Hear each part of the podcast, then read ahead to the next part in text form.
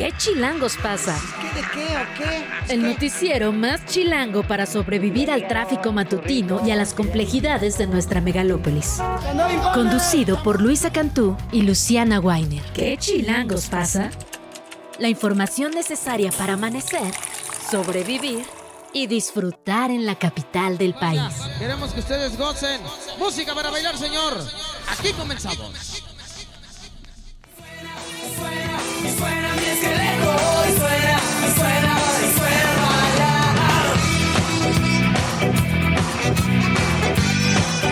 De la mañana, dos minutos. Bienvenidos, bienvenidas a ¿Qué Chilangos pasa? Estamos escuchando el esqueleto de las víctimas del doctor Cerebro del álbum Músicos, Poetas y Locos. Este fue lanzado en 2003. Luisa Cantú, muy buenos días, ¿cómo estás? Hemos llegado al jueves, ¿a qué costo? Pero ya es jueves.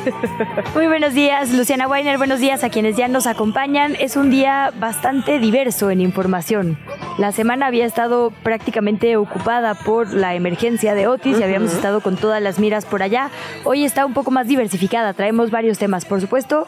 Primero que nada, vamos a estar revisando este plan de reconstrucción que presentó el presidente ayer. Alcanzamos a darlo en vivo, pero puesto que es a la misma hora no teníamos detalle, ahora sí los vamos a tener junto con varios otros temas. En efecto, obviamente seguiremos el tema del huracán en Guerrero, pero también lo que está ocurriendo en el campo político y ahora sí que hay de todo un poco y para todos en ambos bandos. Oye, eh, por un lado vamos a hablar con el alcalde, con Santiago Tabuada, para revisar este proceso del Frente Amplio que de alguna manera se filtró, se dio a conocer en algunos medios lo que había pasado con el dirigente Marco Cortés, la información que les había dado. Sin embargo, no sabemos bien, se dice que ya se sabe que va a ser un hombre aquí en la Ciudad de México y en otras cuatro Bueno, que se perfila, pero todavía lo tiene que Se votar perfila. la Qué bonita Comisión palabra Nacional. Sí.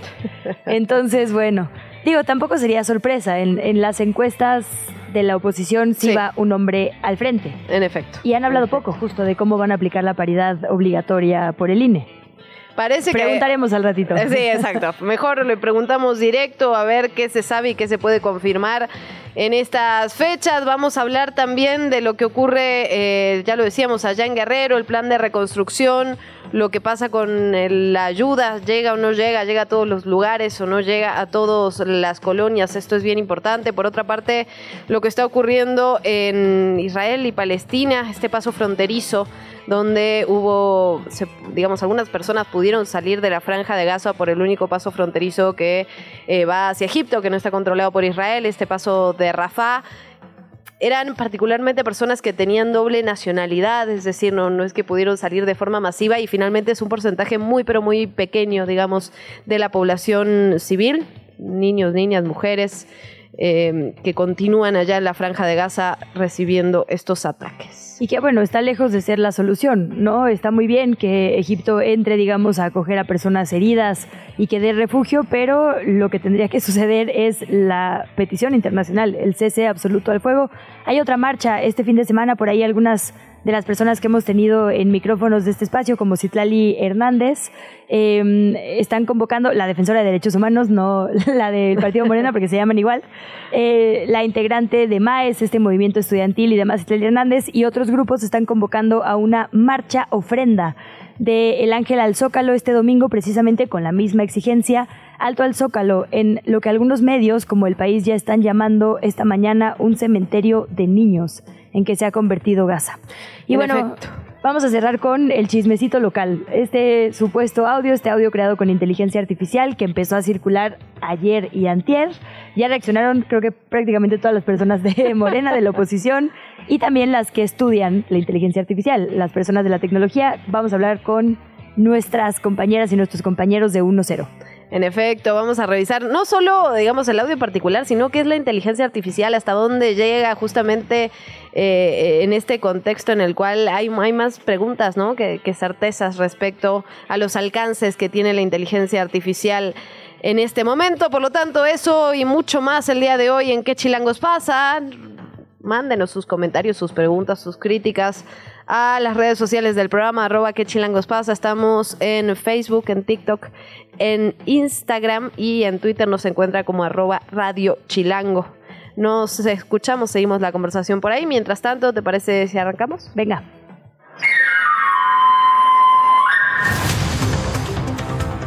Vamos con el resumen informativo. Las cifras por el impacto de Otis en Guerrero se mantienen en 46 personas fallecidas. Hay 58 no localizadas, de acuerdo con información de la Fiscalía General de ese estado. La gobernadora Evelyn Salgado Pineda aseguró que se reforzó el programa emergente de búsqueda, que hasta este momento ha logrado localizar con vida a 394 personas que no tenían ningún tipo de contacto con sus familias. Además, el presidente Andrés Manuel López Obrador anunció el Plan General de Reconstrucción que incluye 61 mil millones de pesos conformado por 20 puntos de acción. Se contemplan, por ejemplo, apoyos en efectivo o en especie, la ampliación o adelanto de programas sociales, así como trabajos de reconstrucción tanto en bienes como en infraestructura pública. Entre los puntos se destaca la condonación de las tarifas eléctricas y de impuestos, así como la entrega de despensas a las familias afectadas. El presidente López Obrador acotó que la puesta en marcha del plan de recuperación va a estar a cargo de la secretaria de Gobernación de Luisa María Alcalde. También, por supuesto, va a estar coordinándose con la gobernadora de esa entidad, con Evelyn Salgado. Sobre cuándo podría estar esta recuperación completa, esto fue lo que dijo el presidente. Entonces, ¿cuánto tiempo nos va a llevar el que Acapulco vuelva a la normalidad en su totalidad? Va a depender más que nada de las inversiones que se hagan para eh, restaurar, restablecer eh, la hotelería y los servicios públicos. Yo les diría que ya en diciembre se van a notar ya los cambios. Bueno, en otro de los temas que ha estado en la discusión pública relacionado con esta tensión, digamos, entre el Poder Judicial y el Ejecutivo Federal. El presidente Andrés Manuel López Obrador celebró la respuesta de la presidenta de la Suprema Corte de Justicia de la Nación, de Norma Lucía Piña, ante la propuesta que lanzó el martes para lograr un acuerdo con el Poder Judicial de la Federación. La intención supuestamente, es que parte de los 15 mil millones de pesos provenientes de los fideicomisos que extinguió el Congreso de la Unión se destinen a ayudar a los damnificados de Acapulco por el huracán Otis. Vamos a escuchar lo que dijo ayer el presidente. Celebro que hayan tomado esa decisión en la Corte. Lo celebro. Pero sería muy bueno el que esos recursos se aplicaran para apoyar a la gente al pueblo que lo necesita. Y lo otro, pues es una situación de coordinación que intervenga el Poder Legislativo, que intervenga el Poder Judicial y va a intervenir el Poder Ejecutivo.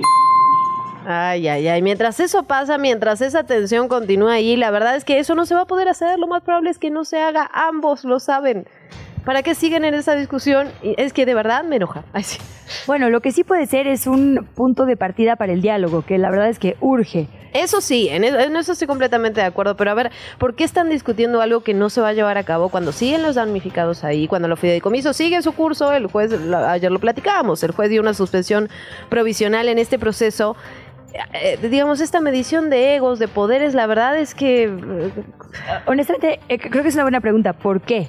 Porque, digo, el presidente siempre hace este tipo de propuestas, la Ah, verdad. sí, claro, no claro, es como claro. ninguna novedad. Pero sí es raro que la respuesta del Poder Judicial sea esa. Quizá esa es la pregunta correcta. ¿Por qué el cambio de la comunicación? Ajá, o sea, había, había dicho vamos a hablar por las sentencias. Creo que, claro, después de un tiempo de golpeteo, uno puede llegar a, a agotarse, ¿no? También y responder, pero la verdad es que sí me parece que es un diálogo, digamos, ojalá haya un diálogo en otro sentido, en un sentido que sí, que digamos, que sí sirva al país.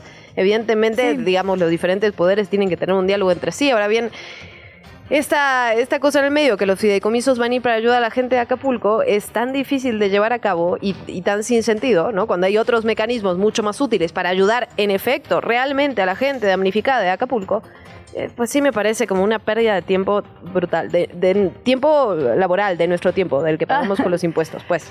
Y bueno, afortunadamente esto sucedió antes, digamos, de este plan integral de reconstrucción, Sí. que sí está justamente bastante integral. Ojalá que eso sea lo que se aplique con celeridad mientras las discusiones políticas siguen estando, digamos, en, en su curso político. Fíjate que precisamente la consultora Fitch Ratings calculó que las pérdidas económicas por el huracán Otis ascienden a 16 mil millones pero de dólares. De acuerdo con esta calificadora, no va a tener una afectación en las ganancias de las aseguradoras, es decir, que esto comparado con el panorama amplio, digamos, no, no va a significar demasiado. Esta firma añadió que el huracán Otis probablemente va a activar el bono catástrofe de México que emite el Fondo de Desastres Naturales del Banco Mundial. Este bono está diseñado para cubrir cuatro escenarios, digamos, cuatro peligros diferentes. Terremotos de baja frecuencia, terremotos de alta frecuencia, huracanes en el Océano Atlántico y huracanes en el Océano Pacífico. ¿Qué significa esto? La cobertura de cada uno de estos cuatro peligros incluye pagos que oscilan entre 60 y 125 millones de dólares. Digo que son bienvenidos, pero insisto, contra la gran cifra de pérdidas, pues suena pequeñísimo. Nos vamos con temas internacionales, ya lo adelantábamos hace unos minutos. Decenas de personas accedieron ayer al paso fronterizo de Rafah desde la franja de Gaza a Egipto, logrando ponerse a salvo de los ataques constantes por cielo, mar y tierra que hace Israel desde hace tres semanas. El paso fronterizo, recordemos, es el único punto de entrada o de salida a esa zona de Palestina que no está controlada por Israel, ya lo comentábamos. El responsable de la Organización Mundial de la Salud, Tedros Adhanom, celebró el miércoles la decisión de Egipto de acoger a docenas de enfermos y heridos más graves de la franja de Gaza para recibir tratamiento. Mientras tanto, el director de ayuda humanitaria de la ONU dijo que es necesario un cambio radical en lo que se ha convertido ya una crisis global. La cifra de fallecidos del lado palestino desde el inicio de la guerra alcanzó 8.525 personas. Esto es información del Ministerio de Salud de Gaza. En la Cisjordania ocupada también más de 122 palestinos han muerto por la violencia y las incursiones israelíes. En el lado israelí han muerto más de 1.400 personas, sobre todo civiles, que perdieron la vida durante el ataque inicial de Hamas el 7 de octubre. Por otra parte, y aquí es cuando la situación se empieza a complicar porque sabemos no son solo, digamos, dos naciones, dos estados em, es una situación, digamos, global que empieza a mover las, las piezas. Irán insinuó este miércoles, este primero de noviembre, que podría intervenir en este conflicto si no se alcanza pronto un alto al fuego, porque considera que toda la región es su hogar. Estoy citando textual, evidentemente. El ministro de Exteriores iraní, Hossein Amir, de visita en Turquía hizo esa amenaza velada. Esta es nuestra región, nuestro hogar, y no esperaremos el permiso de nadie para tratar con lo que ocurre en nuestro hogar. No precisó cómo su país llevaría a cabo, digamos, una posible intervención, pero sí recordó la fortaleza de la organización islamista Hezbollah, que opera desde Líbano con el apoyo de Teherán. Ahí la verdad creo que vale la pena hacer un pequeño paréntesis porque digamos, cuando Irán habla es portada en todos los medios y es un escándalo, pero si Estados Unidos apoya a un bando desde el principio, ¿no? O sea, el- digamos, el peritaje indica que muchas de las bombas actuales son estadounidenses, hay fondos destinados, hay un pronunciamiento de que tendrán su apoyo Bueno, hasta el tampoco es un secreto, lo hemos hablado y lo- se habla No, en todos es lo que lados. digo, digamos, pero el apoyo de Estados eso, Unidos eso no Israel le- eso no se nombra histórico, como pues. claro, claro. Lo que digo es nunca desde la cobertura mediática en general o el análisis eso se llama amenaza y cuando Irán dice que va a intervenir sí. O sea, creo que como que es interesante que cuando el mundo y ciertos países apoyan la postura de Israel con su legítimo derecho a hacerlo, pues, porque cada quien decide con las consecuencias que eso implica. eh, nadie lo critica, o, o- bueno, sí lo criticamos, digamos, ciertas personas. Yo creo que eh, la a narrativa nivel- está cambiando, la verdad, ¿eh? O No sea, yo creo que desde que, si vemos desde que inició el conflicto hasta este momento, la narrativa ha cambiado muchísimo. Sí, o sea, incluso no a Estados Unidos, ¿eh? se les permite intervenir, ¿no? Como que si Rusia o Irán históricamente hablan, siempre es como alerta mundial. Y Estados Unidos justo estamos acostumbrados a, ah, bueno, ya entró militarmente a otro país sin que suene, digamos, de la manera que estos países. Pu- Pues yo creo que ha habido una cobertura bastante, eh, digamos, eh, bastante amplia al respecto y, y, digamos una crítica que cada vez es más contundente, sobre todo con lo que hemos visto en las últimas semanas de los ataques de Israel a la franja de Gaza. Digamos, yo creo que sí la narrativa pública está empezando a cambiar y que también hay que, hay que reconocerlo en ese sentido. La pública sí, la mediática yo todavía lo debatiría un poco. Y más, digamos, a nivel potencia. Deberíamos hacer un ejercicio, deberíamos traer varias notas eh, sobre el tema y Me empezar a late. Órale. Va. Bueno, Venga. mientras tanto, México, nuestro país, está exigiendo al grupo Hamas la liberación inmediata de los rehenes de nuestro país que todavía mantiene secuestrados. Esta petición se hizo durante la participación de México en la décima sesión especial de emergencia de la Asamblea General de Organización de la Organización de las Naciones Unidas, de la ONU, para hablar precisamente sobre esta situación en los territorios palestinos. En un comunicado, Buenrostro hizo un llamado al cese inmediato y duradero de hostilidades en todos los territorios palestinos ocupados, especialmente los ataques en contra de civiles por todas eh, las partes de este conflicto. Reiteró el llamado al establecimiento de un corredor humanitario y a levantar el estado de sitio en el que se encuentra actualmente la población palestina, teniendo en cuenta, es una cita textual, que las represalias son contrarias al derecho internacional, es decir, las represalias en población civil son contrarias al derecho internacional. En efecto, y más en los campos de refugiados, como hemos visto en los últimos días.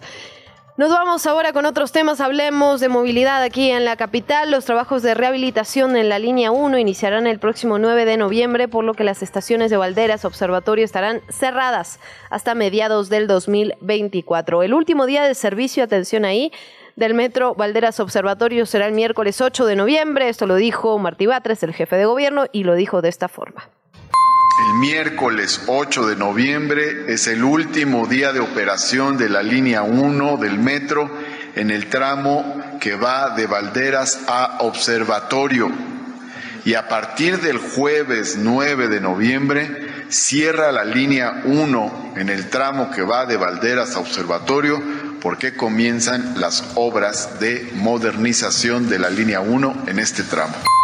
A ver, estos trabajos tienen que ver con la sustitución de 36 mil metros de rieles, 36 mil metros de barras de vías, 36 mil durmientes, que van a ser de concreto y no ya de madera, y la sustitución de 15 aparatos de vía y de 17 subestaciones eléctricas, todo esto obviamente con el apoyo de la Comisión Federal de Electricidad. El director del metro, Guillermo Calderón, dijo que estos trabajos deberán quedar listos para mediados del próximo año y así la nueva línea 1 estará al 100%. Así es, además, a casi una semana de que abrió el primer tramo remodelado de esta línea 1, es decir, de Pantitlán a Isabel la Católica, el director general del metro, Guillermo Calderón, confirmó que sí habrá sanciones contra la empresa encargada de las obras.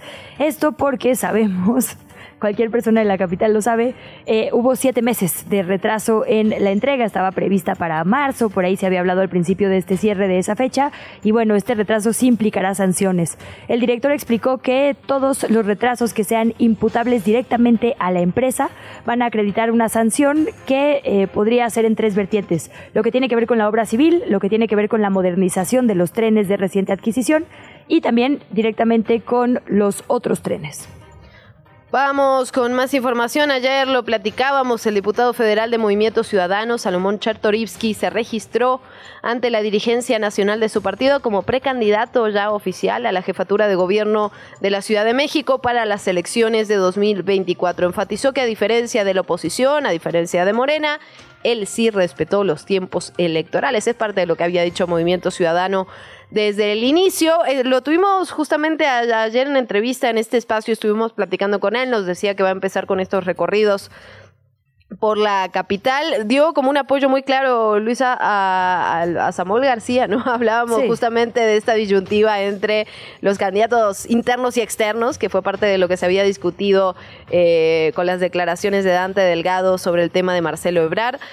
Él fue muy claro, ¿no? Decía que Samuel García es, digamos, es su apuesta, que sería un gran candidato. Le preguntamos incluso qué opinaba de la población de Nuevo León, ¿no? Si no, se iba a sentir, digamos, traicionada por eh, porque Samuel dijo que iba a terminar, que no los iba a abandonar, que no los iba a dejar. Y bueno, Mira, como regiomontana te digo que aguantamos bastante. ¿eh? Nada más falta hacer una recapitulación de nuestros últimos Aquí, un gobernadores. testimonio, Luisa Cantú. Luisa, ¿te tenemos sientes una memoria presionada? corta. No, digamos, eh, eh, independientemente, digamos, de, de simpatías, lo cierto es que efectivamente hay perfiles que llevan muchos años en Movimiento Ciudadano Sí. y perfiles que hasta hace tres meses eran de Morena, ¿no? Entonces, digamos que entiendo el porqué de este posicionamiento No, de- absolutamente. del propio partido, ¿no?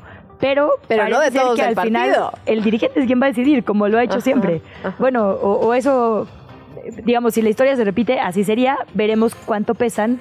Bien lo decías ayer. cuánto pesan las voces de oposición a que suceda una candidatura externa, porque la verdad es que tiene dos estados, dos capitales importantes y un poco ¿no? de, de figuras aquí en la ciudad. Hay una de, uno de esos estados que está también en fuerte afrenta. Veremos cómo reacciona el otro estado que es Nuevo León. Jalisco es uno. Nuevo León es otro. Si no queda Samuel, yo no creo que también diga, ah, bueno, perfecto, sí vamos con un externo. Y sí son varias piezas, si no es que sus piezas más fuertes quienes se le estarían revelando a Dante Delgado, ¿no? En efecto, bueno, lo cierto es que Chertorivsky empezará con estos recorridos el 5 de noviembre, que son justamente los tiempos que marca la ley. El PAN tiene información que hoy es noticia y que lo fue ayer, digamos, en horas de la tarde. Integrantes de su Comité Ejecutivo Nacional confirmaron a dos periódicos de circulación nacional que el líder nacional de su partido, Marco Cortés, ya habría acordado con el Frente Amplio por México que se postulen hombres aquí en la capital y en los gobiernos de Yucatán, Puebla y Veracruz.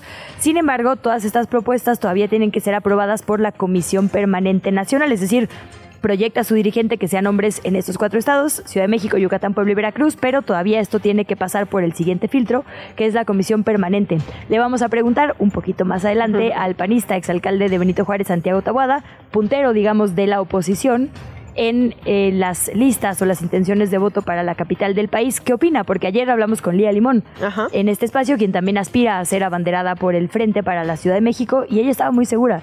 Ella decía, voy a ser yo, no nos han dado ningún tipo de regla, pero esperamos que sea pronto. Y en medio de esto, de que no han hablado con las propias aspirantes y los propios aspirantes, salen estas notas. Que hay que decirlo, a veces salen a propósito. Ah, claro, claro. A veces salen antes de que ocurra, pero esos son Para como medir, que ven el futuro, ¿no? Ajá. Bueno, nos vamos con otras cosas. Miren quién reapareció. Es como cuando te manda un mensaje tu ex y dices así de, ¿y esto qué? en la mesa del Foro Global 2023, origen y consecuencias de la trampa del predesarrollo mexicano que organizó el Instituto Pearson, el expresidente Ernesto Cedillo habló sobre su visión del presidencialismo en gobiernos de Latinoamérica. El exmandatario priista enumeró las características que él considera debería tener el siguiente líder o la siguiente lideresa del país. Así lo dijo Cedillo, vamos a escucharlo. but I also would like to see somebody that uh, don't exploit Me gustaría ver a alguien que no explote las necesidades creando un discurso demagógico, presentando cosas que no serán entregadas efectivamente, que no divida nuestras sociedades, que asuma toda su responsabilidad. En una palabra, me gustaría ver a un presidente que no sea elegido mintiendo a la gente. that doesn't get elected by lying to the people. Bueno, así, así lo dijo. en ese bonito inglés, por cierto. Sí. De- Deberíamos hacer también un gran collage de nuestros funcionarios haciendo el esfuercito. No, ¿Qué porque luego lo van a hacer conmigo, amiga, y no queremos eso. ¿no? Nosotras somos muy honestas y decimos, a ver, ahí va mi... I'm sorry, I Sí, can't. ahí va mi esfuerzo. Traductor, please.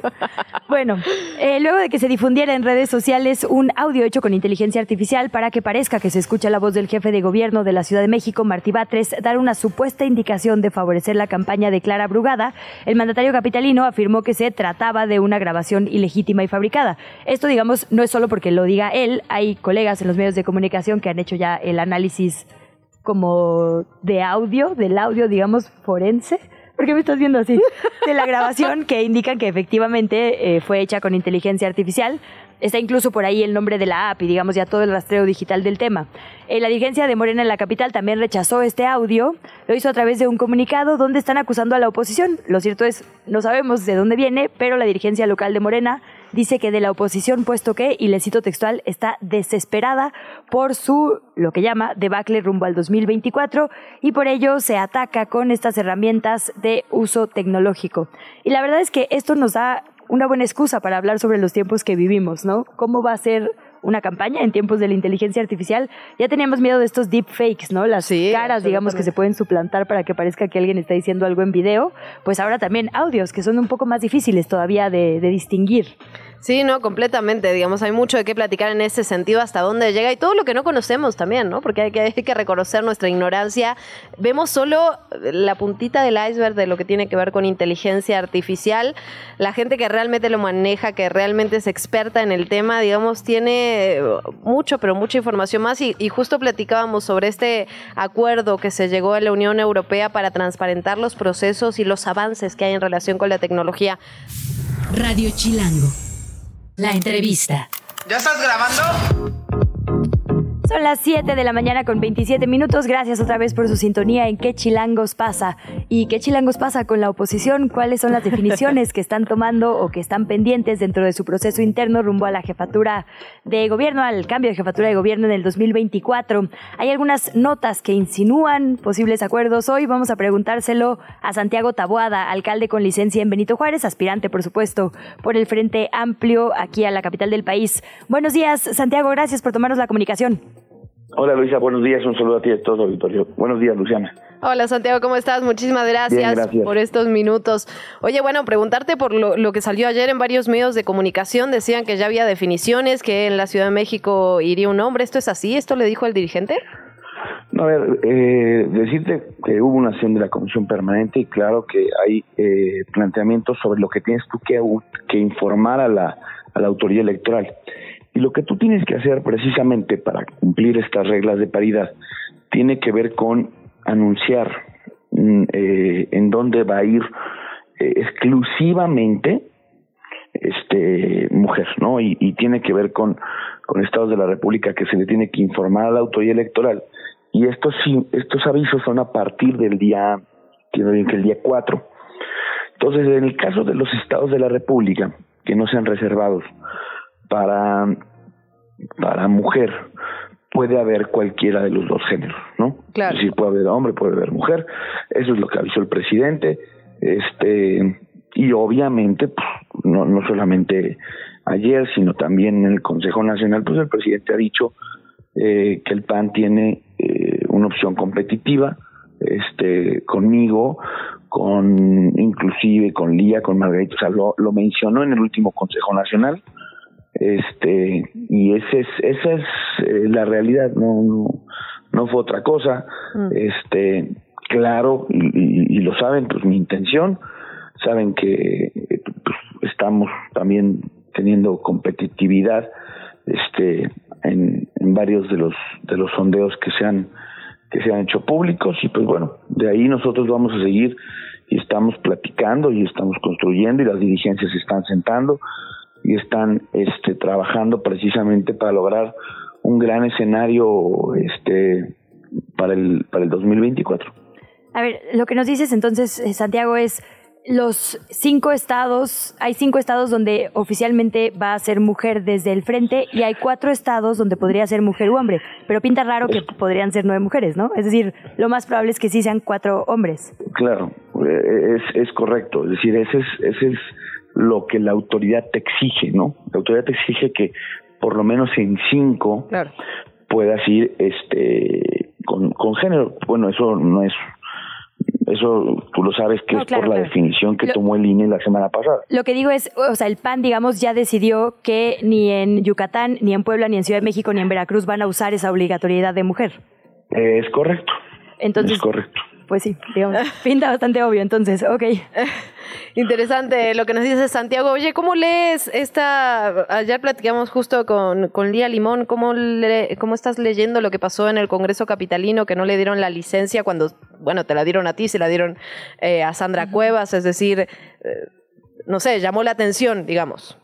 Sí, no, a ver, lo que pasa primero, y yo quiero decir, pues es un- una falta de palabra. Eh, nosotros, desde que inclusive Claudia Sheinbaum empezó a pedir las licencias, hubo un acuerdo, y así lo voy a decir, en donde se, se dijo que todos los que pidiéramos licencia no iban a ser negadas. Eso viola los acuerdos que se habían construido porque no solamente las licencias de en su momento del ex jefa de gobierno, sino el nombramiento del actual eh, jefe de gobierno fue a, través de un acuerdo que se construyó precisamente para el tema de las licencias. Y ahora, como estamos muy cerca de la definición de la fiscal y el grupo parlamentario del PAN ha estado con una postura muy clara que es no ir, no acompañar la ratificación de Ernestina Godoy, pues quieren cobrar, ¿no? Y, se calentó la sesión y pues negaron la licencia. Y como nosotros lo hemos dicho, no solamente es una falta de, de acuerdo, sino también, pues en el caso de la convocatoria que no ha salido, este no no no hay una no hay un planteamiento sobre sobre pedir licencia no entonces este, pues lo único que exhiben eh, los de Morena es una falta de palabra, esa es, esa es la verdad. Santiago, ¿qué está pasando en el frente? ¿Todavía hay unidad, digamos, entre todas las y los integrantes? Lo digo porque eh, tuvimos en estos micrófonos a Sandra Cuevas que estaba eh, por, lo menos en descontento, digamos, con el proceso o el preproceso, porque decía que se le estaba excluyendo, que particularmente la dirigencia del PAN parecía ya tener un candidato eh, y, y se le estaba excluyendo a ella de la posibilidad de competir. Últimamente hemos visto comunicación en sus redes sociales, lo cual difícilmente es un accidente, digamos, mucho con Adrián Rubalcaba, el alcalde de Coajimalpa. Hemos visto ya muy desdibujada a Noria, Nora Arias del PRD, que al principio también había levantado la mano, por ahí a Elizabeth Mateos. ¿Cómo está la cosa entre los tres partidos? No, bueno, a ver, mm, la verdad es que hemos venido platicando con todos los actores, incluidos con Sandra. Este, precisamente, pues hay hoy hay en mesas, pues obviamente no solamente se define la, la, la jefatura, Hoy se está planteando, porque así lo marca la ley, este, pues de manera simultánea el 14 tienen que estar los registros para alcaldes, para mm, este, diputados federales, para diputados locales. Entonces, lo que yo te quiero decir es que es un proceso en el cual hoy está obligando mucho a tomar acuerdos, eh, a sentarnos y, y, la verdad es que bueno todos los partidos han mencionado de tener eh, pues obviamente favoritos, ¿no? Es decir, eh, el PRD ha visto en Víctor Hugo Lobo, en la misma que tú comentabas, en el diputado federal Cházaro, este, el PRI pues, obviamente en Adrián, en Cintia, pues nosotros tú sabes que Kenia, Margarita, Lía, tu servidor, pues hemos levantado la mano y inclusive yo he planteado, pues todos tenemos incluida la misma Sandra, porque buscar un espacio en el cual podamos también este participar, ¿no? Esa es la realidad. Santiago, ¿qué se sabe del proceso de la metodología? Pensamos que para esta fecha sí iba, íbamos a tener, digamos, mucha más información sobre cómo se iban a seleccionar a los aspirantes a, la jefatura de gobierno, teniendo en cuenta esto que dices, la cantidad de manos levantadas justamente que hay en el Frente Amplio. ¿Qué se sabe? ¿Qué fechas tenemos? ¿Qué, qué podemos esperar para los próximos días? Bueno, tú sabes que tenemos las fechas legales, el inicio de la pre-campaña es el 5 de noviembre, es el Ajá. día domingo. Este, y pues las dirigencias sé, porque así me lo ha comentado el presidente del PAN en la Ciudad de México, eh, Andrés Etaider, que han venido trabajando ya marchas forzadas estos días, precisamente para lograr condiciones, eh, hay que decirlo, el plazo legal inicia el domingo. Uh -huh. eh, entonces, en ese sentido, el, el frente, y me lo han comunicado de esta manera, pues es un tema de poder llegar a un proceso, a una fecha, pues, con las mejores condiciones eh, también de unidad posibles. ¿Por qué? Porque hay, este, te decía, muchísimas, muchísimos cargos, porque no solamente se va a definir la jefatura de gobierno, uh -huh. el Senado de la República, por ejemplo, ¿no? Sí. La, las dos fórmulas de la Ciudad de México, y pues eso está obligando a que también pues haya esto, estas mesas de, de, de, acuerdo, negociación, eh, para ver precisamente cómo ponerse acuerdo en, en el global de la ciudad, ¿no? Pero a ver, encuestas, debates, ¿algo de eso tenemos? No sé qué vayan a definir, y, y eso sí lo quiero, más bien yo eh, creo que tendría que ser ahí los presidentes de los partidos. Ellos nos han dicho que han, están precisamente buscando y, y trabajando en, en, en, varias opciones, como las que tú comentas, mm. eh, y eso pues le corresponde a los partidos anunciarlo, ¿no?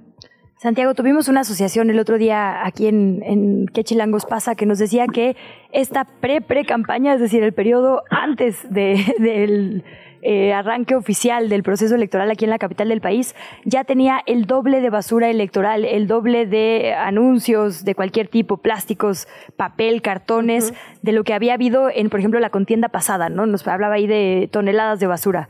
Eh, y bueno, evidentemente, eh, pues todos son responsables, pero hubo un señalamiento directo a los de tu último informe. ¿Qué pasa con esta basura? ¿La estás recogiendo tú mismo, tu equipo? ¿Esperamos todavía más en, en las siguientes etapas electorales? Bueno, primero, pues en, en el caso del informe, pues la, era, como ustedes lo saben, mi último informe. Yo tengo dentro de, bueno, tenía, eh, siendo alcalde, tenía también eh, el derecho de, de informar a, en mi territorio, ¿no? Este, el tema de mi informe, lo hice, yo la retiré, ¿no? Eh, también cuando cumplí los 12 días se fueron retirando muchos de estos de estos anuncios y precisamente se anunció cuando inició este proceso este del informe de actividades que íbamos a hacer y, y, precisamente se reutilizó y se entregó este este material para que pueda para que pudiera ser reutilizado. Yo obviamente la parte que me tocó pues, pues la hice ojalá esté haciendo lo mismo este Morena con tanto con tanto papel, ¿no? Pero bueno, no no lo veo porque lo sigo viendo. En mi caso fue ese, eh, fue mi informe, tenía eh, en términos legales, ¿no? Derecho a hacerlo, lo hice y cuando concluyó el día 12 lo fui bajando. Santiago, ya para ir cerrando, preguntarte eh, del otro lado, digamos, parte de la dinámica tiene que ver con incorporar a los otros contendientes, a los que no quedan finalmente para la, digamos, para buscar los cargos públicos en el gobierno. En el caso de tú quedar como el aspirante a la jefatura de gobierno, ¿incorporarías a los demás contendientes? Claro. A ver, yo lo he platicado.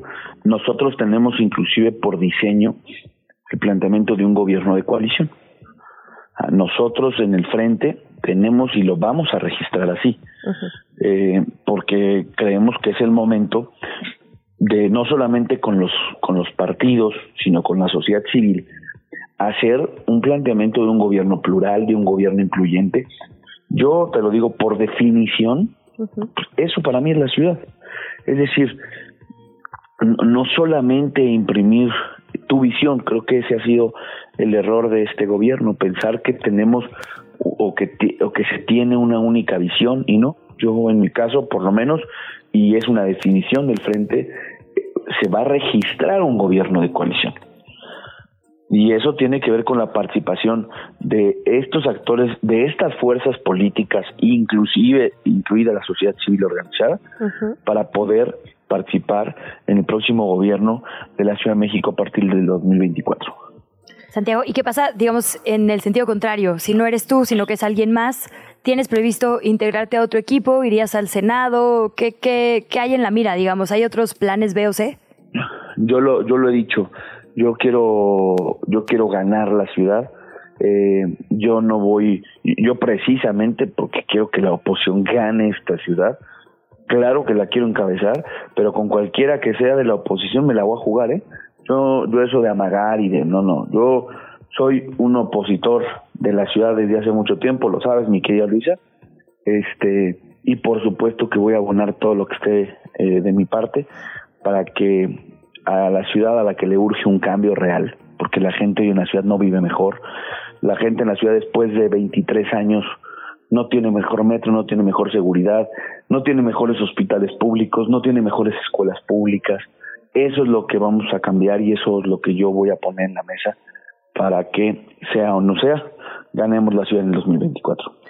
Pues Santiago, muchísimas gracias por haber platicado esta mañana con nosotras. Obviamente estaremos siguiendo de cerca lo que ocurre en el Frente Amplio y te seguiremos buscando seguramente en los próximos días y semanas. Santiago Tabuada, gracias, buen día.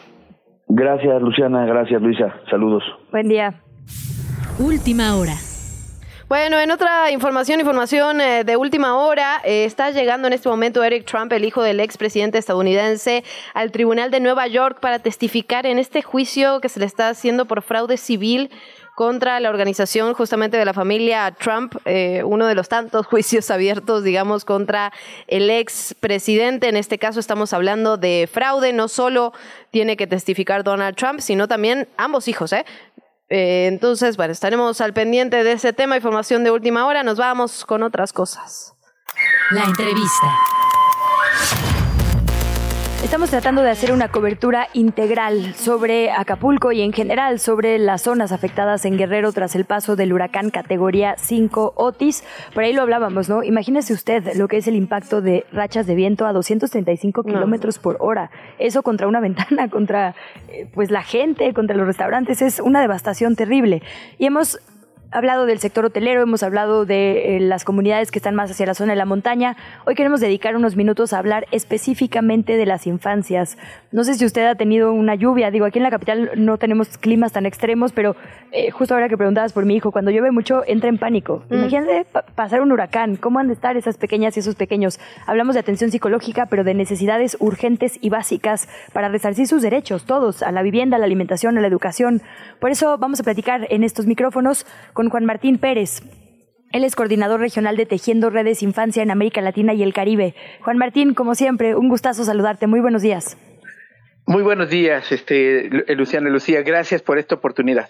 No, muchísimas gracias a ti, Juan Martín, por estos minutos. Preguntarte, digamos, de arranque, ustedes sacan un comunicado, ¿qué están, qué están viendo en Acapulco? Digamos, sabemos que es una devastación generalizada, pero con el paso de los días creo que empezamos a poner el foco en pequeñas circunstancias particulares. Una de ellas, las infancias. ¿Cómo están las infancias de Acapulco en este momento, Juan Martín?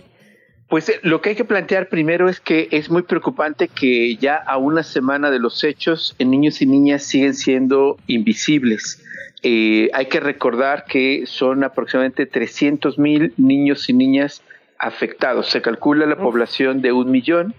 Eh, UNICEF eh, confirmó hace un par de días que 290 mil niños y niñas son afectados por el huracán, los, los efectos del huracán Otis. Y, por ejemplo, ayer se emitieron las 20 medidas esperadas, frente ya tardías, pero 20 medidas, y como ustedes observaron, ninguna de ellas incluye a los 300 mil niños y niñas. Y recupero esto que, que, se mencionaba hace un momentito.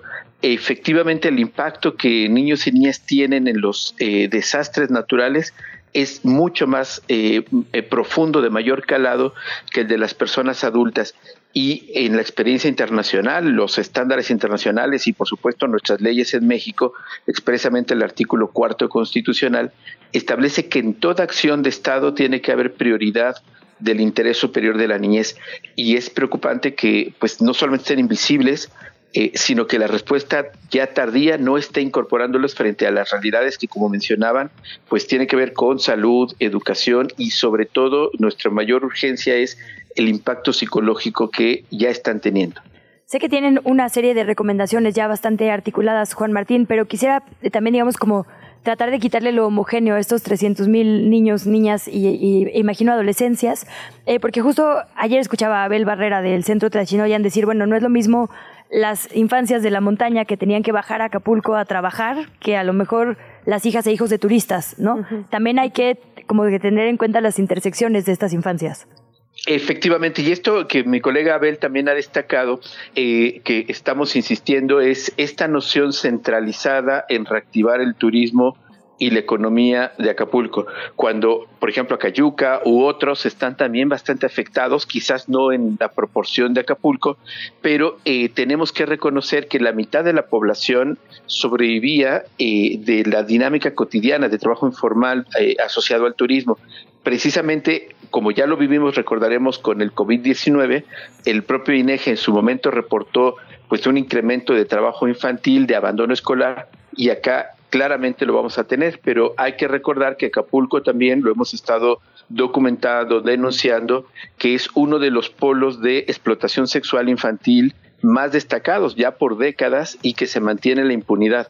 Por eso estamos alertando que en este momento de emergencia los niños y las niñas están en grave riesgo en una situación gravísima de violencia, recordaremos también lo que propios colegas de Tlachinor han estado denunciando de matrimonios forzados o uniones tempranas, explotación sexual, pero también el trabajo infantil que va a incrementar ante la ausencia de programas y de articulaciones. Por eso es que nuestro llamado central, el primer punto es convocar urgentemente, como lo establece la Ley de Derechos de Niños y Niñas del Estado de Guerrero, a una sesión del sistema de protección integral de la entidad que tiene que ser presidida por la gobernadora para que ahí las dependencias locales y también con la participación de autoridades federales y las organizaciones se articulen específicamente para poder atender la emergencia, pero ir pensando cómo va a ser el proceso de reconstrucción para que 300 mil niños y niñas inicialmente de esas zonas afectadas no queden en peor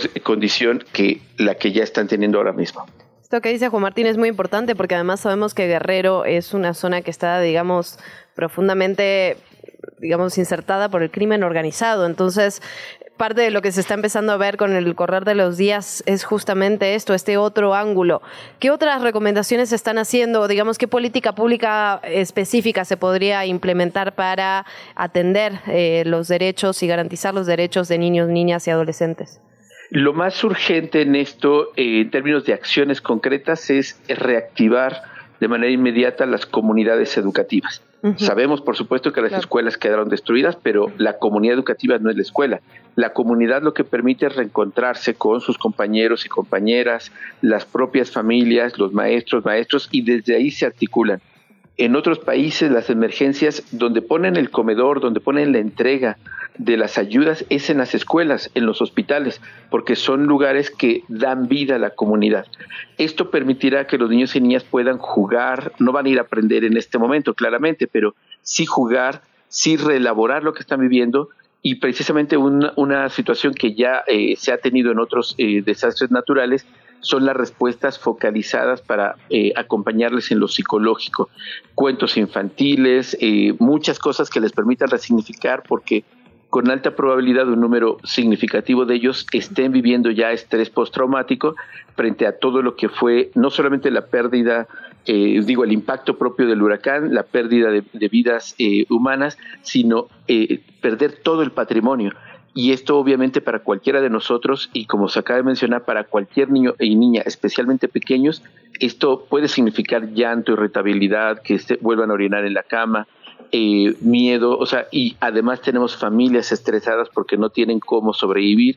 Entonces hay un escenario muy crítico donde niños y niñas, tristemente, en la cultura adultocéntrica en la que nos caracteriza, pues han quedado invisibles. Por eso el llamado urgente a verlos y a que sean una prioridad.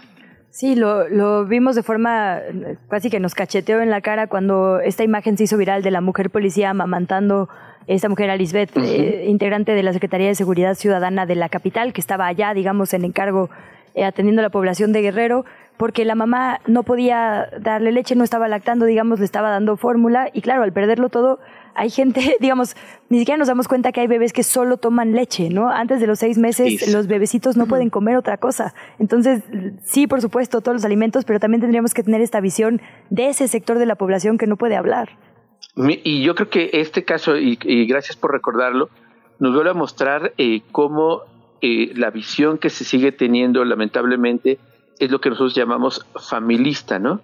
Eh, suponer que porque se está apoyando o repartiendo algún tipo de, despensas y que no incluye necesariamente leche, se está ayudando a niños y niñas. Y precisamente eso lo vivimos en el COVID. Si ustedes recuerdan, ninguna estrategia se focalizó con niños y niñas y todos los impactos negativos que ahora seguimos teniendo con niños y niñas, temas de salud mental, abandono escolar, trabajo infantil, se incrementó con el COVID el, abuso sexual y la corrupción de menores. Entonces, tenemos ya ese conocimiento, no hay que repetirlo.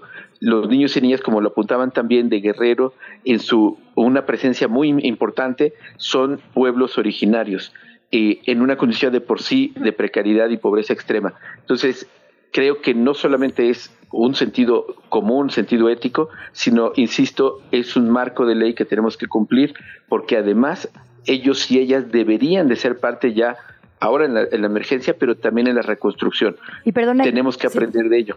No, totalmente. Es que ahora que, que, haces este apunte también, ¿no? El de que, digamos, no solo es superar lo vivido en el pasado, ¿no? En este paso, digamos, traumático de Otis, es toda la relación con un medio ambiente. Y por eso es importante también lo que dices de niñas y niños que viven, por ejemplo, en la zona de la costa, de la montaña. Su vida tiene una relación muy íntima con el medio ambiente, a diferencia, por ejemplo, aquí para nosotras y nosotros en las ciudades. Tenerle miedo a tu entorno, a tu forma de subsistir, a tu paisaje diario, es una cosa bárbara de atender psicológicamente, ¿no? Así es. De hecho, en, en otras experiencias, por ejemplo, pensemos terremotos, eh, también obviamente son implicaciones que para niños y niñas, particularmente los más pequeñitos, eh, pueden tener una asociación, vamos a llamar casi mágica, ¿no? Sí, porque tembló porque no me tomé la leche, eh, tembló porque se enojó mi papá, mm. ¿no? Ese tipo de cosas que necesitan precisamente reelaboración, acompañamiento con otros niños y niñas que lo están viviendo, sus compañeritos, porque la familia está en otra preocupación y no los están viendo. Sus compañeros y compañeras viven la misma dinámica y por eso la experiencia internacional convoca rápido a las comunidades educativas porque es la mejor forma de contener, de organizar y de hacerlos visibles. Juan Martín, nos quedan dos minutitos, pero preguntarte, digamos, obviamente el llamado es a las autoridades a que accionen, a que hagan política pública, pero también preguntarte qué hacemos desde las familias, es decir, si hay niños, niñas en, en nuestro entorno que estuvieron en el huracán, familiares que están en este momento en Acapulco, ¿cómo lo detectamos, cómo apoyamos, cómo, digamos, cómo construimos desde el núcleo familiar? Sí, yo invitaría al público que nos escucha, eh, muchos y muchas tenemos familiares eh, que están en la zona, hablar específicamente, no solamente hablar con el papá o la mamá y saber que están bien o cómo les ayudamos, sino tomar la llamada y hablar con ellos, darles su lugar, su importancia. Creo que eso es lo urgente. Y obviamente invitaría, yo sé la dinámica compleja, a las familias que están allá a que puedan sentarse y explicarle a sus hijos qué está sucediendo, no solamente en términos de las dificultades, sino sobre todo lo que ellos necesitan y ellas necesitan es certeza, que vamos a estar juntos, que vamos a hacer todo lo posible. Y obviamente creo que todas y todos podemos insistir a las autoridades en nuestras redes sociales que la niñez es primero. Si no partimos de esa, de esa prioridad, de ese aprendizaje de la humanidad, cuando hay algún desastre, niños, niñas, mujeres primero, así es como la, la humanidad ha sobrevivido repitamos eso, pero además que ahora ya lo tenemos en el marco de ley. Perfecto, eh, Juan Martín, pues un privilegio como siempre hablar contigo. Seguimos, por supuesto, todas las recomendaciones de Tejiendo Redes Infancia en América Latina, que además generosamente nos hacen llegar también a los medios de comunicación para ponernoslas en la mira, ¿no? A veces en las coberturas obviamos, como dices, lo más importante, la médula de nuestras sociedades. Es una fortuna tenerte cerca y tener este recordatorio. Te mandamos un abrazo y ojalá podamos platicar contigo constantemente. Gracias a ambas, muchísimas gracias por la oportunidad. Lindo día. ¿Qué chilangos pasa? ¿Qué de qué o qué? Pues qué. Calaveras y diablitos. Calaveras y diablitos de los fabulosos Cadillacs. Estamos escuchando, son las 7 de la mañana con 58 minutos. Día de Muertos, 2 de noviembre, ya pedimos calaverita, ya armamos nuestra ofrenda. Hoy llegan, hoy llegan. Así es. Y todavía viene, es lo bueno, no se acaba. Todavía el fin de semana va a haber eh, esta reciente tradición, pero no por eso menos chida, el mega desfile. De hecho, quédese porque en unos minutitos más tenemos información muy importante. Ay, sí, todo lo que tiene que ver con festejos es muy importante, pero hay un poco más también. En efecto, también tenemos que hablar de lo que ocurre en el río Colorado. Digamos, nos la pasamos, la verdad es que en, este espacio, en todos los espacios noticiosos, hablando de las grandes tragedias que ocurren, pero también es importante recalcar o retomar los casos de éxito. Y el río Colorado, la verdad que es un caso de éxito de recuperación del ecosistema que había sido degradado y que... eh, eh, varios sectores, digamos, pusieron manos a la obra y tenemos una buena historia ahí que contar. Vamos a estar platicando de eso en unos minutos más. Y como ya lo decíamos, el tema de la inteligencia artificial. ¿Es mi voz o no es mi voz? ¿Soy yo o es una un holograma? Bueno, eso es más filosofía, Luciana. No sé si te estás confundiendo de ciencia. Ah, no es cierto. No, pero sí, sobre todo como audiencias, ¿cómo distingo cuando me presenten una voz enfrente, no? Sí, no, la verdad que de- difícil, Por- difícil. porque además vivimos en este país en el que a veces también salen audios que los políticos niegan Ajá. porque no les conviene. Porque no les- claro. Entonces también ahí va a estar bien que- difícil. ¿Cómo sé si el político lo está negando porque efectivamente es inteligencia artificial, porque no le conviene? porque fue espionaje, ¿no? Todo el tema de los audios de Alito Moreno, por ejemplo, el PRI, es un antecedente importante. Digo, al final ahí no se ha podido probar que sean falsos.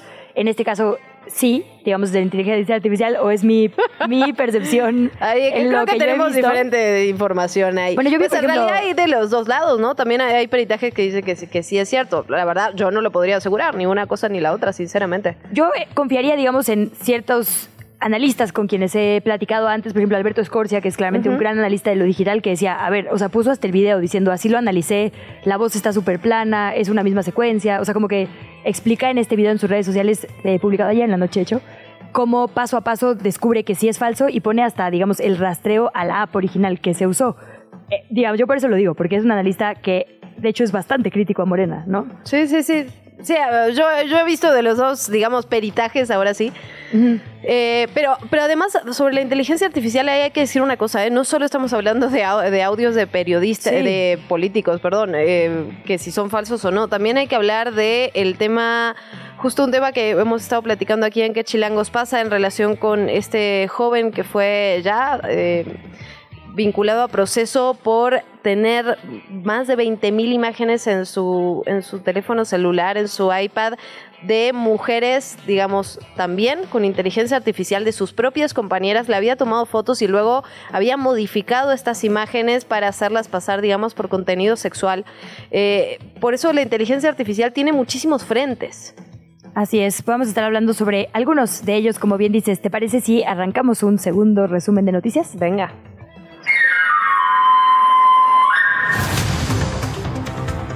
Hace unos minutos, Santiago Tabuada, alcalde con licencia de Benito Juárez y aspirante a la jefatura de gobierno capitalina, confirmó que el PAN postulará a hombres en la Ciudad de México, Yucatán, Puebla y Veracruz y que en ese sentido es que a ver, lo que lo que está diciendo Santiago Tabuada es claro, lo que hace el INE es poner un piso de mujeres, no un techo, es decir, tiene que ser como mínimo cinco mujeres. Las los las gubernaturas a las cuales van a ser las mujeres no son ni Ciudad de México, ni Yucatán, ni Puebla, ni Veracruz. Lo que dice Santiago Tabuada es ahí podría ser hombre o mujer, lo cual es cierto, evidentemente, como ya lo decías, la probabilidad de que haya nueve mujeres candidatas candidatas. Sobre todo porque el PAN votó en contra de esto en el INE. O sea, no quería ni cinco, dudo que quieran nueve, pues. Pero bueno, pero está abierta muy la, difícil, la pero posibilidad existe. La posibilidad existe que en Ciudad de México, Yucatán, Puebla y Veracruz. A lo que vamos es que ahí no va a aplicar el tema de género, ahí no va a ser mujer por digamos, por decreto, por instrucción del INE. Así que ya veremos qué pasa en ese sentido. Indicó también que de ser elegido como jefe de gobierno incorporaría a sus compañeros de los otros partidos porque su planteamiento es de un gobierno de coalición plural y amplio. Sobre, le preguntamos también qué, qué opinaba, que cómo leía esta negación de la licencia a Lía Limón en este proceso y dijo que es violar los acuerdos previos en el Congreso de la Ciudad de México. Y eso es interesante, había un acuerdo previo evidentemente con Morena para dar licencia a quien lo solicite y según Santiago Tabuada, bueno, evidentemente eso no se cumplió. Aunque sí es raro, porque lo que le preguntabas es muy pertinente. ¿Por qué sí se la dieron a Sandra Cuevas? ¿Por qué sí se la dieron a Santiago Tabuada? O sea, alguien postulado por el PRD, por el PAN, digamos. Es raro que solo a un perfil no. Quizá ahí de hecho valdría la pena preguntarle. Pero él respondió y es interesante. Eh, Él lo, al menos él lo relaciona con eh, la postura que ha adoptado el PAN en relación al tema de Ernestina Godoy. Dijo, como los, como los diputados del PAN están en contra de la ratificación de la fiscal Ernestina Godoy, en ese momento es como una especie de venganza legislativa. no se le dio la licencia a Lía Limón, al menos esa es su, eh, su visión, ¿no? Habrá que ver, porque si hay muchas cosas que tienen que ver con fuerzas políticas, digamos, el propio presupuesto para las alcaldías. Sin duda. Sí, no, o sea, eh, incluso estas modificaciones que se hicieron a la ley eh, hace unos meses, lo hablamos por acá, para permitir esta posibilidad de ratificación, no la de Ernestina, sino la general, pues, en la ley. Sabemos que hay muchos cambios, digamos, a la estructura orgánica de la Ciudad de México, desde que somos Ciudad de México y RIP, Distrito Federal, desde que las procuradurías ahora son fiscalías, es decir, hay muchos cambios, todavía hubo una constituyente aquí, ¿no? Es decir, estamos apenas eh, definiendo muchas cosas todavía sobre cómo va a funcionar en estructura la capital. Eh, y entonces, desde ese entonces, digamos, se sabía que el PAN se iba a oponer. Por eso los tiempos también, digamos, esa puede ser una lectura, pero, pero no la única. Quizá, no sé si estaría bien, de hecho, preguntar qué pasó, ¿no? Ahí en el Congreso. Quizá podría ser un tema para esta semana que eh, le prometemos a nuestra audiencia. ¿Por qué a unos sí y a otros no? ¿Y por qué a eso sí y a esa no? Ya esa no, tal cual. Bueno. Literalmente. Lo decíamos en Noticias Felices, el desfile de Día de Muertos se va a llevar a cabo, el mega desfile, ya hubo el fin de semana pasada una procesión, digamos, de Catrinas, en la que básicamente cada quien se puede disfrazar y caminar en sus cinco minutos de fama. Este no, este es el mega desfile de Día de Muertos, el que tiene, ya sabe, las imágenes muy espectaculares. Se va a llevar a cabo este sábado 4 de noviembre a las 2 de la tarde es la cita, pero ya sabemos cómo funcionamos los chilangos. Se espera que dure una hora, pero en otros años ha durado hasta cinco, en lo que hace todo el recorrido desde la Puerta de los Leones del bosque de Chapultepec hasta el Zócalo Capitalino, que en estos momentos y hasta el 6 todavía tiene esta mega ofrenda que vale muchísimo la pena ver. Sí. El recorrido pasa por Paseo de la Reforma hasta la Avenida Hidalgo, se encuentra la Alameda Central, posteriormente cruza el eje central y, más bien, e ingresa al Zócalo por la calle de Tacuba. Así que si usted quiere, vale la pena llegar con tiempo, poner su banquito en la banqueta, porque los venden muy caros, así me pasó el fin de semana pasado. Eh, y apartar lugar con calma, llévese una sombrilla, porque probablemente el sol va a estar duro, como estuvo en el último desfile. Mucha paciencia y mucha alegría, porque la verdad es que los desfiles en esta ciudad siempre son espectaculares. Espectaculares las imágenes, o sea, la verdad que va a estar increíble, va a haber mucha actividad, de hecho en, uno, en un ratito más, en unos momentos más, nos vamos a ir hasta los panteones de esta capital. ¿Cómo se están preparando para la noche? ¿Ya hay gente? ¿No hay gente? Vamos a estar revisando, por supuesto, toda esa información y en otros temas, en temas de salud, la Secretaría justamente de esta materia, la Secretaría Capitalina informó que durante las festividades de Día de Muertos, este miércoles primero y jueves 2 de noviembre, continúa la campaña de vacunación para la temporada invernal. Esto contra el COVID-19 y la influenza en los centros de salud capitalinos. En un boletín detalló que la vacunación va a terminar el 31 de marzo de 2024 y que va a estar disponible en los 233 centros de salud. La dependencia encabezada por Oliva López informó que desde el inicio de la campaña nacional de vacunación contra la influencia y el COVID, el 16 de octubre de 2023 a la fecha, ha aplicado un total de 230.286 dosis, de las cuales 160.091 fueron de influenza, 70.000 de COVID-19. Y justamente hablando de COVID-19, del 21 de diciembre de 2022 a la fecha, dice la Secretaría que aplicaron 456.600 dosis de vacuna Abdala aquí en la capital. En otro tema, la Coordinación Estatal de Protección Civil reportó la caída de una ambulancia aérea del aeropuerto Mariano Matamoros del municipio de Temisco, en Morelos, cobrando la vida de cuatro personas. Esta aeronave cayó en la colonia Benito Juárez, provocando un incendio. Esto ha dificultado la identificación de las personas posibles ocupantes adicionales. Las víctimas todavía no están identificadas. Hablamos del piloto, del copiloto, una enfermera y también un paramédico. El impacto y posterior incendio causaron, por supuesto, una conmoción en la zona, con pequeñas explosiones que estuvieron alertando y preocupando a residentes cercanos. Bueno, nos vamos con otros temas. Diputados locales del PAN en el Congreso solicitaron al secretario de Obras, a Jesús Antonio Esteva, realizar una inspección amplia y sólida sobre las condiciones estructurales del segundo piso del periférico entre San Antonio y Constituyentes, principalmente donde varios vecinos han expresado su preocupación por posibles cuarteaduras.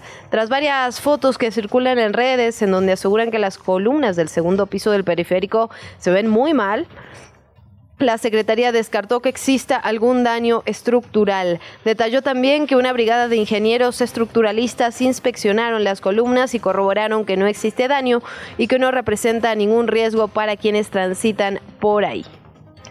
En una nota distinta, la adolescente Azahara N, de 14 años, fue declarada culpable del delito de homicidio calificado con la agravante de haber sido cometido contra una mujer y menor de edad. Así lo informó la Fiscalía del Estado de México.